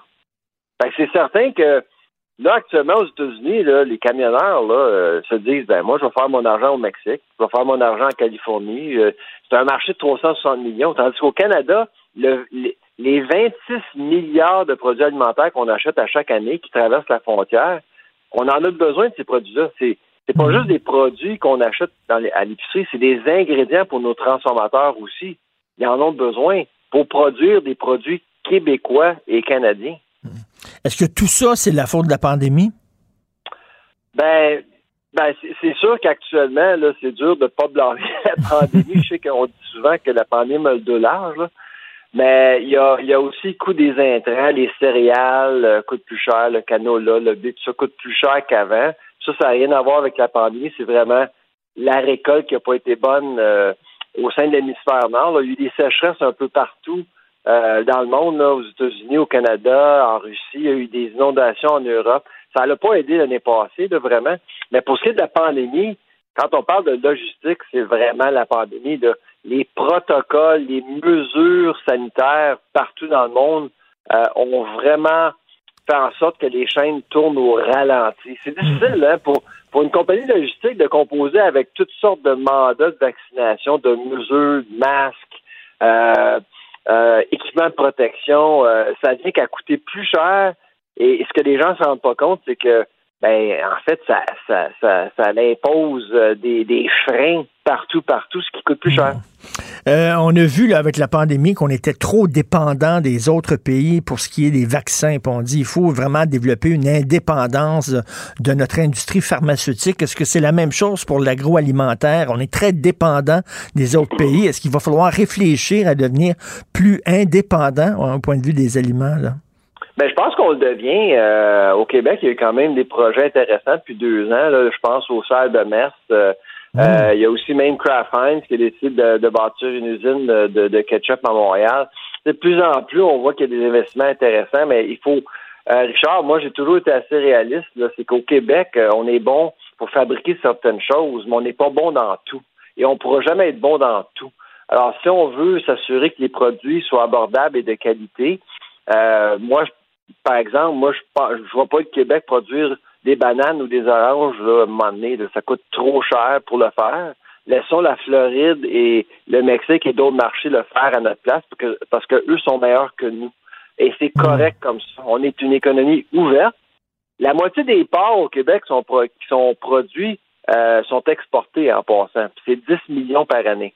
Puis on fait de l'argent, puis on crée une richesse avec ça. là. On crée des emplois aussi. Donc, il faut, faut quand même, à mon avis, faire des décisions et supporter notre filière euh, au sein d'une économie très ouverte au monde. J'ai vu, euh, j'ai vu un reportage euh, à TVA sur euh, une, une gang qui ont parti des serres immenses pour faire pousser des fraises. Je pense que ça s'appelle la terre de chez nous. Des serres immenses dans le coin de Québec. Et ils ont même, ils ont même des abeilles à l'intérieur pour que les abeilles puissent polliniser un peu les, les plants puis tout ça. C'était extrêmement spectaculaire. Là. Oh, ouais, c'est, c'est vraiment, c'est un beau projet. Oui. Euh, et ce que je dis, ce, ce que j'argumente souvent à Aliment Québec, qui fait la promotion des produits québécois, euh, bon, on, on soutient toujours que les produits locaux sont pas sont pas souvent moins chers. Euh, moi, ce que j'argumente beaucoup, et c'est la raison pourquoi j'aime beaucoup le- la, la politique d'autonomie alimentaire du Québec, c'est que on veut en fait inciter les Québécois à penser local à l'année longue. Produire des fraises à l'année longue, c'est une bonne chose. Donc, on va, en fait, programmer euh, le cerveau d'un Québécois à penser fraises québécoises à l'année et pas juste au mois de juin, juillet. Et c'est comme ça qu'on va inciter les gens à acheter plus, euh, euh, plus, plus de produits locaux. Tout à fait, oui. Plutôt que de manger des fraises qui viennent de Californie, on est capable de, de manger local. Qui sont grosses, qui goûtent rien.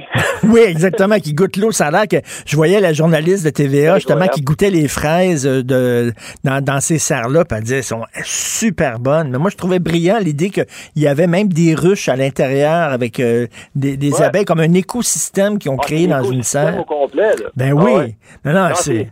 C'est c'est des projets comme ça qui, à mon avis, sont euh, c'est des projets prometteurs. Et puis, c'est sûr qu'on va continuer à en faire de ça. Bon, encore une fois, je veux revenir à, à, à mon point de départ. Là, on peut pas tout faire. On ne pourra pas produire du café, du cacao, des bananes, des oranges. Mm. tout ça. faut être quand même réaliste. Là.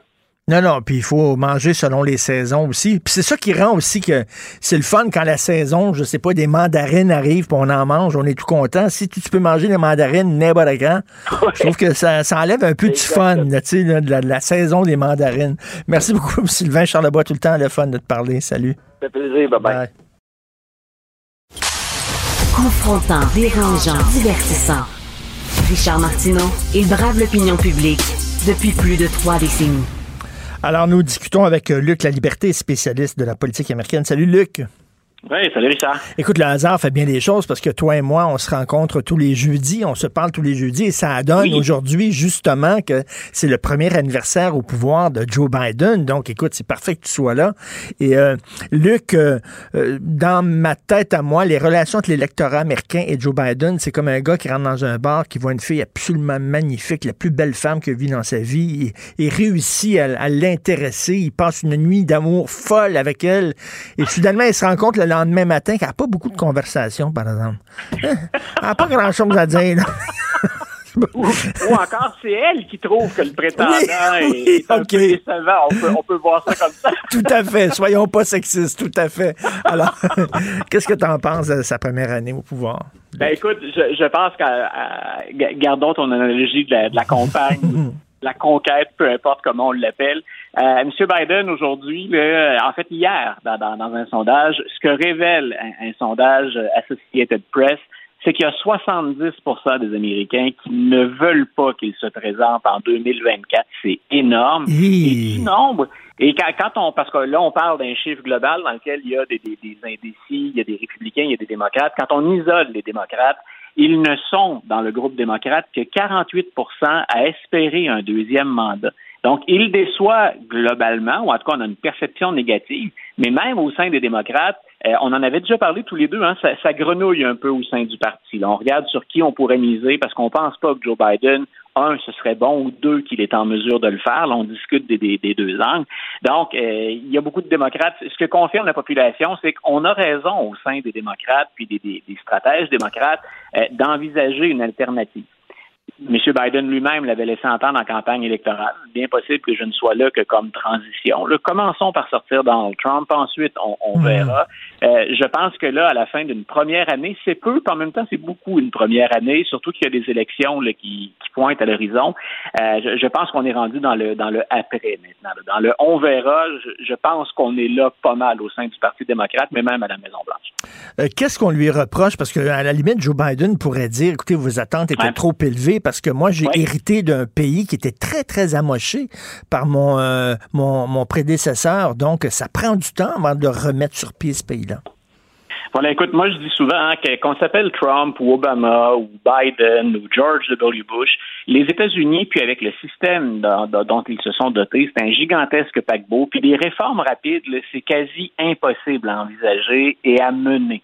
Ça prend vraiment là, une tempête parfaite pour virage rapide, ou en, en très mauvais québécois, on se vire sur un dixaine.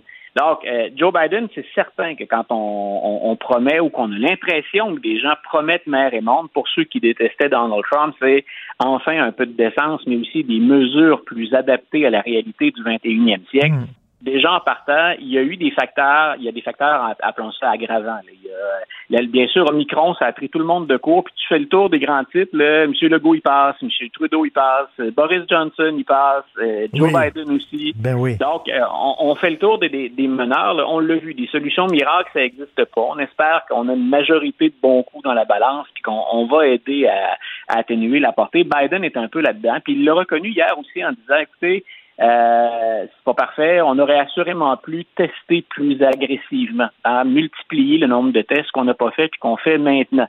Mais c'est c'est un aveu d'échec, du même du bout des lèvres, c'est on n'en a pas fait assez. Donc, il y a ce contexte-là. Euh, certains vont dire chez ses adversaires politiques, ben oui, l'économie va mieux, mais l'inflation est à la hausse aussi. Euh, c'est pas exclusif aux États-Unis, on l'a vu ici. L'ensemble des produits qu'on consomme nous coûte plus cher. Euh, ça a affecté les, États-Unis également.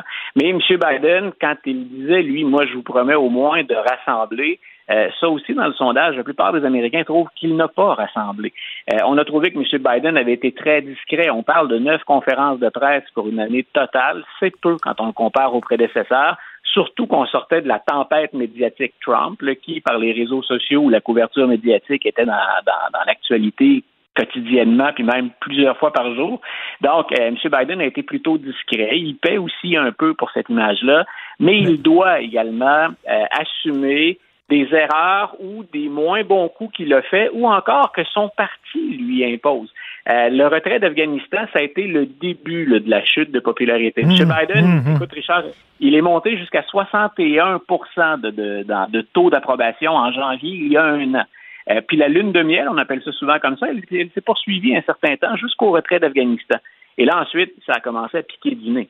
Et quand on est aujourd'hui, grosso modo, si on inverse les chiffres, là, le sondage 28% des gens qui souhaitent qu'on se représente, il n'y a, a, pas juste hein, la, la, conduite des affaires, il y a l'individu. Euh, puis moi, où je vois un horizon sombre, Richard, puis je te laisserai me relancer après, là, je sentais que tu avais une question, mais là où je trouve que l'horizon est sombre, c'est qu'il euh, faudrait que les démocrates se tiennent, puis ça semble être impossible de le faire qui fait que même dans ce qui pourrait être des bons coups, dans ce qui pourrait aider l'économie, ou encore dire tout simplement présenter un bilan aux Américains en disant voici l'ampleur de ce que j'ai fait, euh, ben, c'est les démocrates qui bloquent l'ajout au Sénat actuellement. Donc, M. Biden n'est même pas en mesure de profiter d'une majorité. Il a le contrôle des deux chambres, mais c'est au sein de son parti qu'on le fait trébucher. Ben c'est ça, c'est exactement ce que je voulais dire, c'est que là, c'est pas les conservateurs qui les met, qui lui mettent le, bâton dans les roues, euh, et les, les, républicains ne contrôlent pas le Congrès, et là, on s'explique mal comment ça se fait. Il y a tant de difficultés à faire avancer les choses au Congrès. Écoute, c'est euh, quand on regarde, puis il y a des choses qui s'expliquent mal aussi.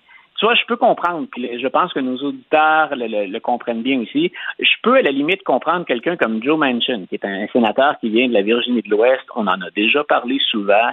Euh, il est élu par un milieu qui est très conservateur, puis par des bailleurs de fonds qui, sont très conservateurs. Dans une région où un élu démocrate, c'est l'anomalie, c'est pas la norme, c'est l'exception. Donc, on se dit, il est entouré, peu importe ce qu'on lui prête comme intention, lui, quand il pense à sa réélection ou à ses appuis, il est très conservateur. Donc, on, voit ce jeu-là. C'est moins le cas de Kirsten Cinema, par exemple, qui est en Arizona. Euh, qui est en l'Arizona étant devenu maintenant carrément un swing state, hein, un État pivot. Mm. Euh, on se dit qu'est-ce qui l'expression en anglais, qu'est-ce qui l'amène ou qu'est-ce qui la drive, Madame Cinema, de s'opposer ainsi? Mais elle semble faire front commun avec Joe Manchin pour s'opposer à la quasi-totalité des mesures. Et hier, on a eu droit à un drôle de scénario au Sénat, c'est-à-dire que président Biden dit Moi, je favorise le passage de deux lois pour la protection des droits civiques. Moi, je pense que depuis 1965, depuis le moment où on a voté pour protéger les droits civiques de l'ensemble de la population, dont les droits des minorités, euh, je pense que c'est le temps qu'on ramène ça à l'ordre du jour, puis qu'on s'assure, c'est attaqué, protégeons ça. Euh, Manchin et Cinéma disent d'accord, on protège ça. Mais pour être en mesure de voter ce projet de loi-là, il fallait contourner ce qu'on appelle le filibuster ou l'obstruction systématique.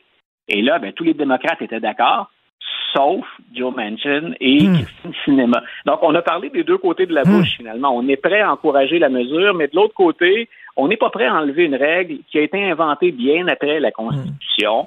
Euh, donc, tout ça pour dire, dans la mécanique, Biden a beaucoup de difficultés. Puis en année électorale, souvent, on espère, ça avait été le cas pour Obama. C'est pas toujours des résultats euh, sur lesquels on peut compter, mais on aimerait bien que la Maison Blanche nous serve de locomotive. Et là, on est en année électorale, tous les représentants remettent leur siège en jeu, le tiers des sénateurs, puis on a un président qui est au plus mal dans les sondages. Ben il n'y a rien qui dit qu'il ne peut pas aller plus bas. Donc, quand on fait le topo chez les stratèges démocrates, il y a de quoi s'inquiéter. Euh, tu disais que la chute de Biden, sa chute de popularité, a débuté avec le retrait en Afghanistan. Il faut parler, il faut parler de la scène internationale. On a la Chine et la Russie qui sont vraiment deux lions. Et il y a des gens qui disent est-ce que Biden c'est la bonne personne? Parce que là, il y en a qui s'ennuient quasiment du euh, des, des mouvements de muscles de, de, de, euh, de, Trump qui roulait des mécaniques, puis qui pouvait crier fort et faire peur un peu à la Chine. Puis là, on dit, ben, ça, ça fait penser un peu à Jimmy Carter. Là. Il est un peu faible, euh, M. Biden, face à ces deux ours-là qui se réveillent. Ben, tu vois, moi, je me, je me souviens d'avoir posé la question à, un chercheur en politique internationale en disant, c'est d'accord, on s'entend pour dire que Trump est peut-être pas l'homme idéal, mais un changement de ton, puis une menace ferme qui, qui, qui pourrait être suivie d'action, est-ce que ça peut pas changer la donne? Puis on, tous les deux, en réfléchissant, on s'était dit, il faudrait qu'il soit bien entouré, mais ça pourrait. Euh, donc, je, comprends les gens qui pourraient être nostalgiques finalement d'une approche musclée. M. Trump, souvent, ben, il, s'est écroulé ou il est impulsif, mal géré la, question de l'international. Joe Biden, hier, il a fait pire que ça, à mon avis. Il a été confus. Euh, je ne sais pas si tu as vu passer les nouvelles ce matin, puis moi, j'ai un peu tiqué à la fin de sa conférence de presse. Et il se met à parler de l'Ukraine, puis la Maison-Blanche a dû intervenir tout de suite après pour corriger. M. Biden dit, vous savez, en cas d'agression, les États-Unis puis les pays de l'OTAN, parce que M. Biden peine à rassembler l'OTAN autour de lui dans le dossier ukrainien. Donc, il dit, en Ukraine, s'il y a une agression grave, on va être là. Hmm. Mais ça se pourrait que l'agression soit moins grave, puis là, on verra.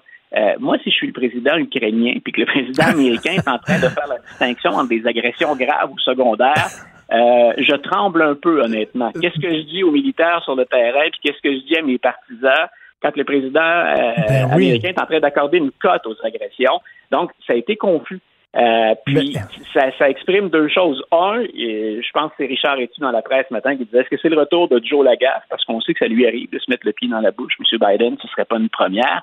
Euh, de l'autre côté, ce que ça peut montrer aussi, c'est la difficulté qu'a Joe Biden. Hein, il se voulait rassembleur sur la scène internationale.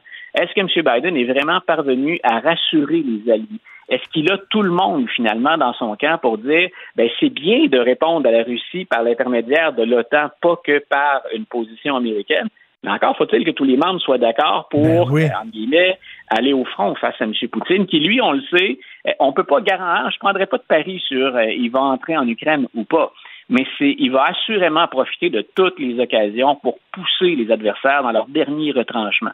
Chez Poutine, s'il bluffe, ce serait pas la première fois et il excelle dans ce domaine-là.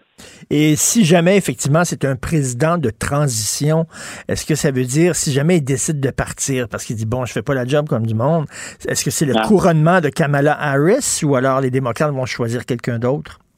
Non, au moment où on se parle, parce que euh, vice-président ou vice-présidente, hein, ça, ça, peut te permettre de te démarquer, mais en même temps, c'est très difficile de, de, se dissocier du président qui nous a mm. choisi. Je pense qu'on pourrait parler à, Al Gore puis il nous répondrait ça. Ah, oui. On se souviendra peut-être qu'il a été pris dans la tourmente du Monica Gate lui aussi, puis que ça, ça a nuit ou ça lui a ça a plombé ses chances. Euh, Madame Harris, à la fois par euh, son comportement, par sa difficulté à se démarquer, tout comme par sa grande solidarité, ça peut être une qualité, mais au plan personnel, ça, elle aussi, ça plombe ses chances. Euh, je pense que pour l'instant, on réfléchit sérieusement à est-ce qu'on serait prêt à aller à la guerre avec Kamala Harris? Donc, je ne dis pas qu'on l'a exclu, mais euh, autant ça semblait un choix évident il y a un an, si on recule dans le temps, autant maintenant on regarde ailleurs, on élargit les horizons, peut-être même que c'est pas au sein de l'équipe actuelle de Biden qu'on irait chercher euh, celui dont on espère qu'il pourrait nous permettre de vaincre les républicains. Parce qu'on parlait aussi, puis tous les deux, on a discuté, je pense qu'on l'aime bien tous les deux, Pete Buttigieg ben pourrait être un bon candidat, ben mais lui aussi est associé de près. Il est moins dans, dans l'actualité ou moins dans les médias que ne peut l'être Kamala mhm. Harris mais il est quand même associé lui aussi en étant ministre des Transports, secrétaire au transport. Donc, il est lui aussi associé de près à Joe Biden. Écoute, en terminant, on fait toujours, toi et moi, des petits clins d'œil au monde culturel. Euh, j'ai regardé une série euh, sous les conseils de ma collaboratrice ici, euh, Maude Boutet, qui s'intitule Made sur Netflix. Et c'est très rare, une, série qui parle de pauvreté. C'est rare qu'on parle de pauvreté. Il n'y a pas, a pas de, de, gars avec des guns, il n'y a pas de mafia, il n'y a pas de monstres, il n'y a pas de science-fiction. On parle de pauvreté en Amérique. Et je, je, pense que Maude te fait une suggestion euh, avisée et tout à fait, euh, tout à fait pertinente. J'essaie, parce que les, les, cours reprennent la semaine prochaine, de récupérer plein de retards ou de regarder des, des, séries que j'avais notées mais que j'avais pas eu le temps de regarder. Et j'avoue être charmé jusqu'à maintenant par cette, euh, par cette série-là. Puis en même temps, tu l'as dit, c'est peut-être moins sexy quand le, sujet de départ, c'est euh, la pauvreté, c'est les gens qui sont, en guillemets, en, périphérie, auxquels on pense malheureusement un peu moins. Euh, coup de chapeau, en tout cas, à, ceux qui ont euh, utilisé ce thème-là puis qui l'ont oui, mis une, une fille, enfin, une jeune fille qui est obligée, là, à cause de sa situation, de travailler comme maid, comme, comme femme de ménage, finalement. Et tu vois que sa mère aussi, qui doit dormir dans des stationnements de Walmart, dans son auto. on parle de gens qu'on ne voit jamais à la télévision américaine. Voilà, puis on, pourrait effectivement regarder ici, mais aux États-Unis, euh, quand on fouille un peu au-delà des grands titres, c'est une réalité qui parle à de plus en plus de gens. Tout à fait. Et, quand on parle d'écart de richesse, d'inégalité hein, dans la répartition de la richesse ou des, opportunités, je pense que ça, ça frappe dans le mille. Ça va peut-être faire plus de bruit ou conscientiser plus de gens que bien des études de, de grands intellectuels ou de maisons de recherche. Que c'est bien dit, tout à fait d'accord avec toi. Merci beaucoup, Luc. Toujours un plaisir de te parler. Bonne journée. Salut, une bonne journée. Martineau, il n'y a pas le temps pour la controverse. Il a jamais coulé l'eau sous les ponts. C'est lui qui la verse. Vous écoutez Martineau. Cube, Cube Radio.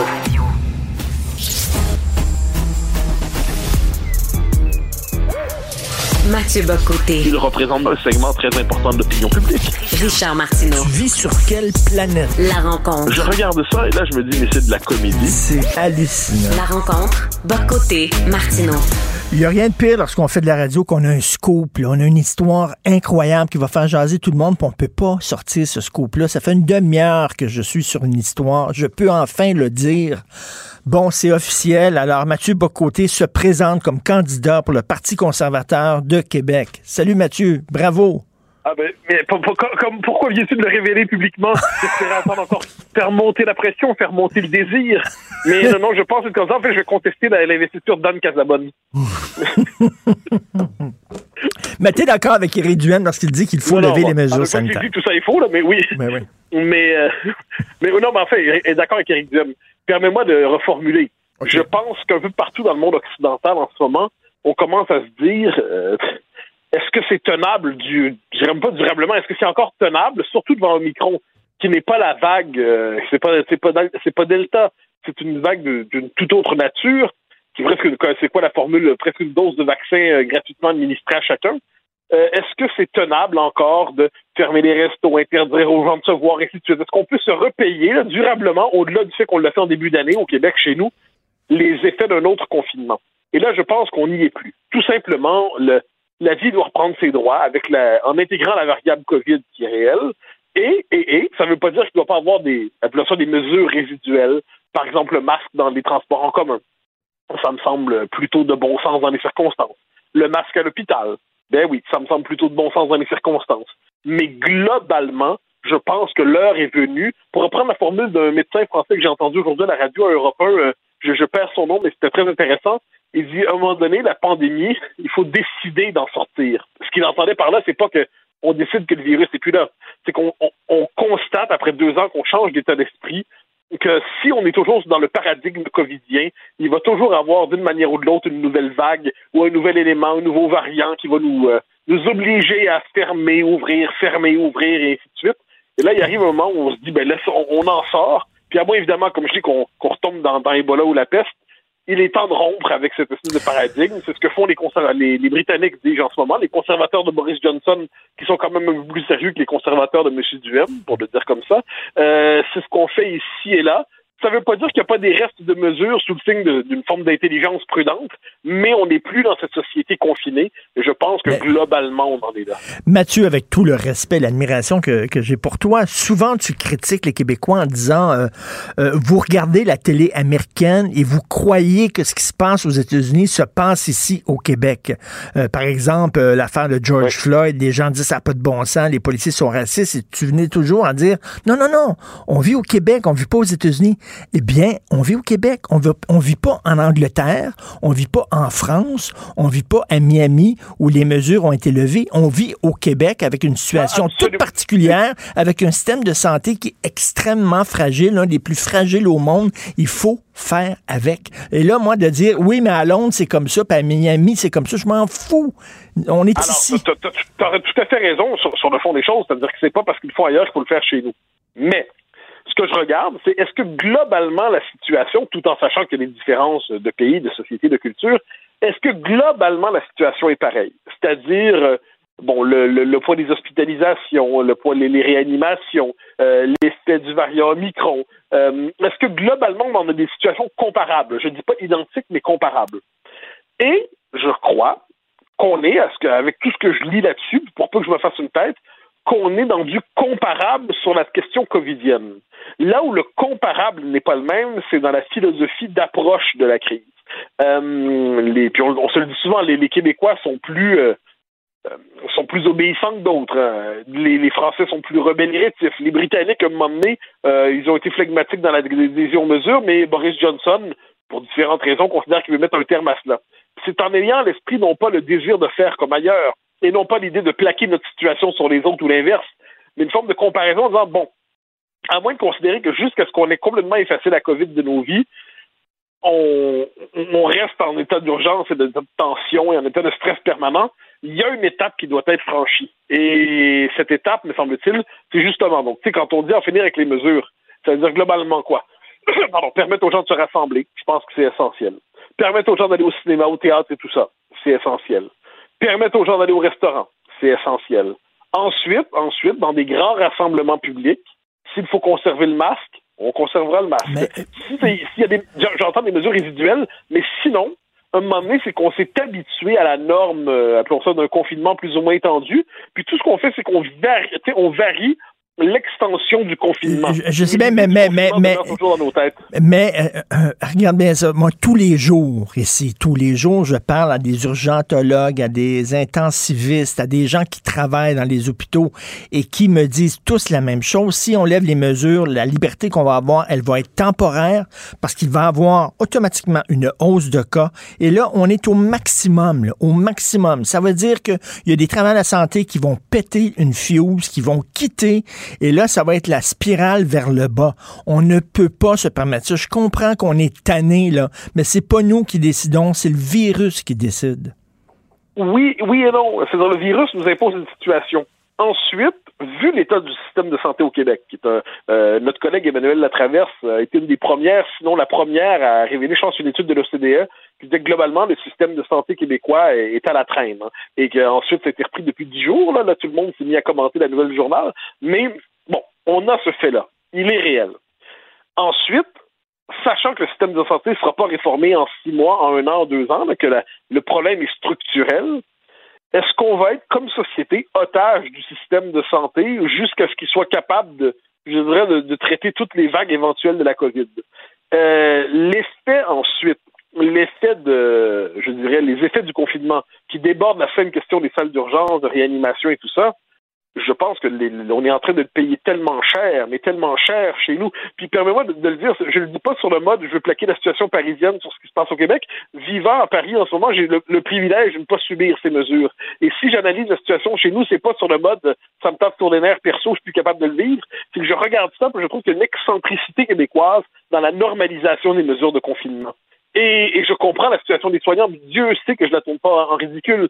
Mais si on se fie aux médecins, globalement, euh, ils voient le monde exclusivement, principalement à partir du prisme de l'hôpital. Je les comprends. Mais c'est le seul. Non, mais c'est le, le seul. Toi-même, tu as écrit là-dessus euh, hier que tu aurais pu, toi, euh, être une victime du délestage. faut penser à ces gens-là. S'il y a une augmentation du nombre de cas, écoute, on va tomber à un niveau de délestage 5. Niveau 5, ça, ça veut dire 90 des opérations qui vont être reportées. On ne peut pas se permettre ça. Ça serait criminel. Et, et- et je, je le comprends, c'est-à-dire, je, je vois, je, je comprends l'idée, j'entends. C'est-à-dire la question du délestage, moi je la trouve euh, brutale. Vont, mais j'ai pas de, je, n'ai pas de doute sur le fait qu'il y a des, des, des opérations qui nous est moralement interdit de reporter, quels que soient les moyens utilisés ensuite. Une fois que c'est dit, une fois que c'est dit, euh, la question de l'hôpital, comme je dis, elle est centrale.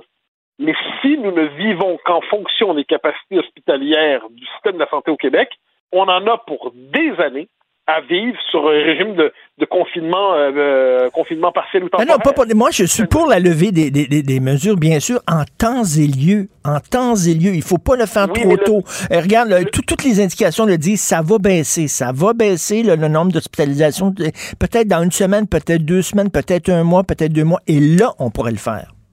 Oui, mais moi, je te, je te soumets comme hypothèse que ça sera, il va toujours y avoir, je dis pas des oiseaux, là, il va toujours y avoir des gens qui, d'un point de vue qui est raisonnable, des, des, des urgentologues, des médecins, tout ça, qui vont nous dire que c'est pas le temps.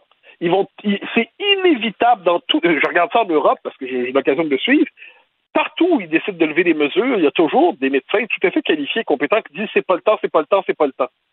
Donc, ça fait, c'est, un, je dirais que le, ce que j'appelle l'habitude du confinement, c'est qu'il y a des gens qui considèrent qu'effectivement, euh, si on contrôle les interactions sociales, il y a moins de chances que Mais les non, mais eux- eux disent c'est pas le temps. Ils disent- pour de santé. Ils disent c'est pas le temps, pas parce qu'ils veulent avoir et ils ont un plaisir à casser notre fun. Là. Ils disent c'est pas le temps parce qu'ils sont ils sont sur le terrain, ils voient la situation à quel point elle est extrêmement fragile et ils disent écoutez là, parce que tu imagines si jamais il y a encore plus de pression sur le système de santé, il y a de l'absentéisme, il y a des gens qui foutent, le- on va être, mais Mathieu dans un, dans- ça va être le chaos total. Mais tu n'as pas à me convaincre du fait que la situation est pas, est pas idéale. Hein. Je, je, suis pas de l'école qui dit ah ben c'est terminé la Covid Non, je, je dis pas ça.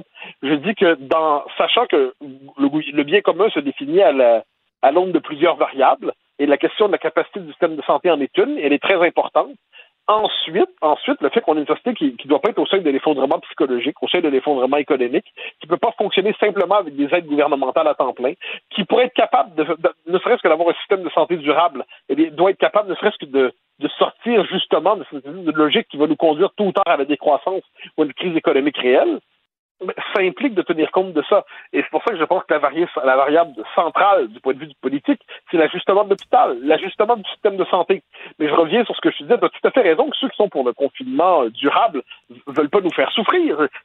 C'est pas des bourreaux, c'est pas des, des, gens qui sont là sur le mode euh, vous allez, vous allez souffrir. C'est simplement qu'ils considèrent de leur point de vue, que le système hospitalier va toujours mieux se gérer dans une situation de semi-confinement ou de confinement complet. Ce qui n'est pas faux. Euh, il y a, en dernière instance, les maladies circulent moins, il y a toute une série de choses. Mais est-ce que c'est tenable comme choix de société que d'être toujours, dans du point de vue du, du, médecin urgentologue, mmh. qui, lui, de son point de vue, eh ben, on, est toujours en crise. Puis je le comprends, les urgences débordent toujours. -dire, le système allait mal avant la COVID, ça dit en passant. Donc, moi, je reviens toujours là-dessus. Du point de vue du médecin urgentologue, du point de vue de tous les médecins, évidemment qu'on est toujours en crise. Et puis, je tiens compte de ce point de vue-là dans notre vision euh, globale des choses. C'est pour ça que quand je parle des mesures, tu je, je, le redis, je dis pas euh, le masque dans les, dans les, transports en commun. Je pense qu'il est nécessaire. Euh, ce qui permet de, de conserver la vie tout en limitant globalement le virus dans les lieux de haute concentration de personnes. Très bien, très bien. Mais, mais, mais, mais la pression à la vaccination, euh, tu, tu, tu ne trouveras pas dans l'équipe euh, la vaccination. Je la crois euh, tellement nécessaire. C'est quand même fondamentalement c'est la question centrale. C'est pas la seule, mais c'est la plus importante. Mais une fois qu'on a dit tout ça, si on adopte seulement comme mode de gestion de la société le point de vue des médecins en réanimation ou euh, en salle d'urgence, ben, on va être confiné jusqu'à la fin des En tout cas, il y a un point. Il y a, d'autres variables qui sont nécessaires. Il y a un point de presse à 14 heures de François Legault. On a vu que François Legault a glissé dans les sondages. Est-ce qu'il va nous annoncer, annoncer justement des allègements pour faire plaisir aux gens? Je sais pas. On va entendre ça. Cela dit, il est 16 heures à Paris. Euh, tu, euh, tu prépares ton, ton souper. Vas-tu aller dans un resto? Fais-nous rêver. Est-ce que tu vas dans un resto ce soir? Je, je, dois te dire avec tristesse, en fait, que oui, non, ce soir, après mon émission, on, on il annonce une levée de certaines mesures Paris, sur le temps passant, ce soir à 19h. Après l'émission, oui, j'ai, comme on dit ici, j'ai un dîner dans un restaurant. Puis après ça, je dois écrire mon éditorial de demain matin pour Europe 1 et je me coucherai raisonnablement à 1h30 du matin et j'aurai un dîner avec des amis au restaurant parce que le jeudi, je me le permets le vendredi aussi parce que ce sont mes deux journées d'à peu près congé en semaine. Le soir, j'entends. Donc j'en ah, profite. Salaud qui va dans un resto maudit chanceux. Merci beaucoup, Mathieu. Bonne soirée. Salut. Bye. Martino, souvent imité, mais jamais égalé. Vous écoutez Martino, Cube, Radio. Alors, juste avant la pause, Mathieu Bocoté plaidait pour un allègement des euh, mesures, des consignes sanitaires, un peu comme Éric Duhem. On va voir ce qu'en pense le docteur Alain Vadeboncoeur, urgentologue que vous connaissez bien, chef du département de médecine d'urgence de l'Institut de cardiologie de Montréal. Docteur Vadeboncoeur, bonjour. Oui, bonjour Richard, mes ex-chefs depuis au moins, euh, au moins six mois. Ex-chef. Merci beaucoup de merci beaucoup de le souligner. Alors, docteur Vadeboncoeur, bon, bien sûr, c'est de la musique euh, aux oreilles de certaines personnes lorsque Eric Duhem dit là, euh, c'est fini le confinement, là, on en aura le bol, etc. Mais bon, entre les rêves et la réalité, il y a un fossé. Est-ce que ça serait trop tôt de lever certaines mesures? Ben, je pense que dans les, la phrase qui est dite, on en aura le bol est certainement une partie de la phrase qui est juste.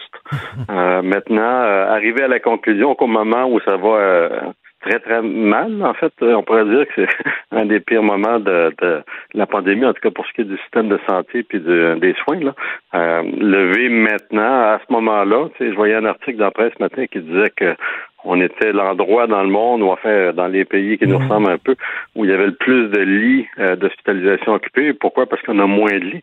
C'est faire ça à ce moment ici, je trouve ça un peu, disons, euh, au moins présomptueux, ou enfin euh, plutôt risqué là, de, de, de lancer une idée comme ça. Puis de toute façon, ça arrivera pas non plus. Je pense que c'est surtout pour, euh, disons, pour euh, éveiller euh, c'est des, gens qui pensent dans cette direction-là, mais j'ai j'ai pas l'impression que c'est réaliste de le penser maintenant. C'est prendre ses désirs pour des réalités. C'est certain qu'on aura une période de liberté temporaire, mais après ça, euh, il va falloir resserrer les consignes et au lieu de nous en aller vers la sortie, au contraire, ça va, ça va retarder la sortie.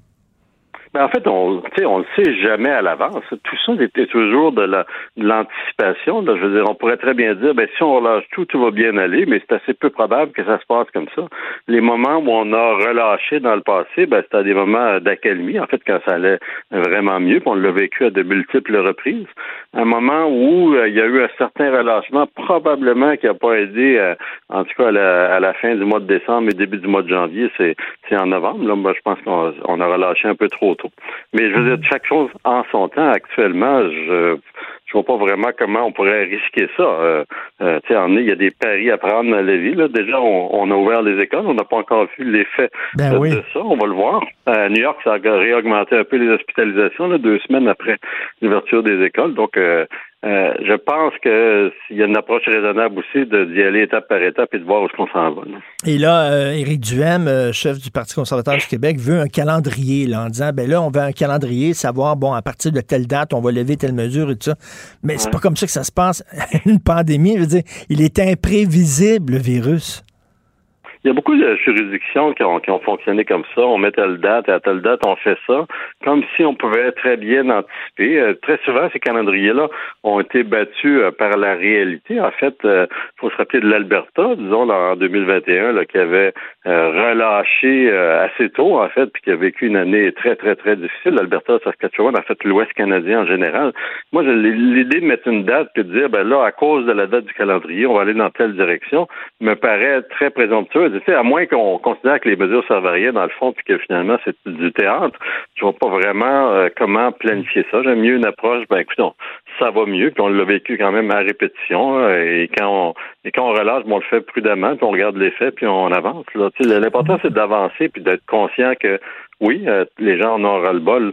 Et oui, il, va falloir euh, renormaliser tout ça, mais peut-être pas au moment où ça va le pire, en tout cas dans, le, dans, dans- pour ce qui est des, des hospitalisations là, puis de, de l'accès aux soins. là. Et docteur Vadeboncoeur, il faut tenir compte de notre spécificité aussi. Les gens disent oui, mais à Paris, oui, mais à Londres, oui, mais à Miami. Ben, on vit ici. On vit ici. Notre système de santé, c'est pas le système de santé de la France. C'est pas le système de santé d'Angleterre. C'est notre système de santé à nous, avec ses forces et ses faiblesses. Oui, Régent Hébert était cité ce matin dans la, la presse, puis euh, l'article était très intéressant parce qu'il comparait le nombre de lits, justement. Et la France, c'est un bon exemple. En France, euh, et ça, j'en ai souvent parlé, ça explique aussi la situation des urgences. Il y a, il y a comme euh, quelque chose comme trois fois plus de lits disponibles d'hospitalisation. C'est sûr que quand tu as une marge de manœuvre, quand tes lits sont pleins, mettons, habituellement à 75 c'est plus facile de faire face à une augmentation de la demande. Ici, ça a toujours été le problème, au Canada et au Québec en particulier, et en ce moment en particulier, parce qu'il y a bien du monde malade, ben, il, y a, il y a peu de lits disponibles. Fait quand il y a une augmentation de la demande, peu importe la cause, ben évidemment, ça, ça devient extrêmement difficile de fonctionner. Il faut suivre ça. On peut pas se baser sur un modèle théorique. Là.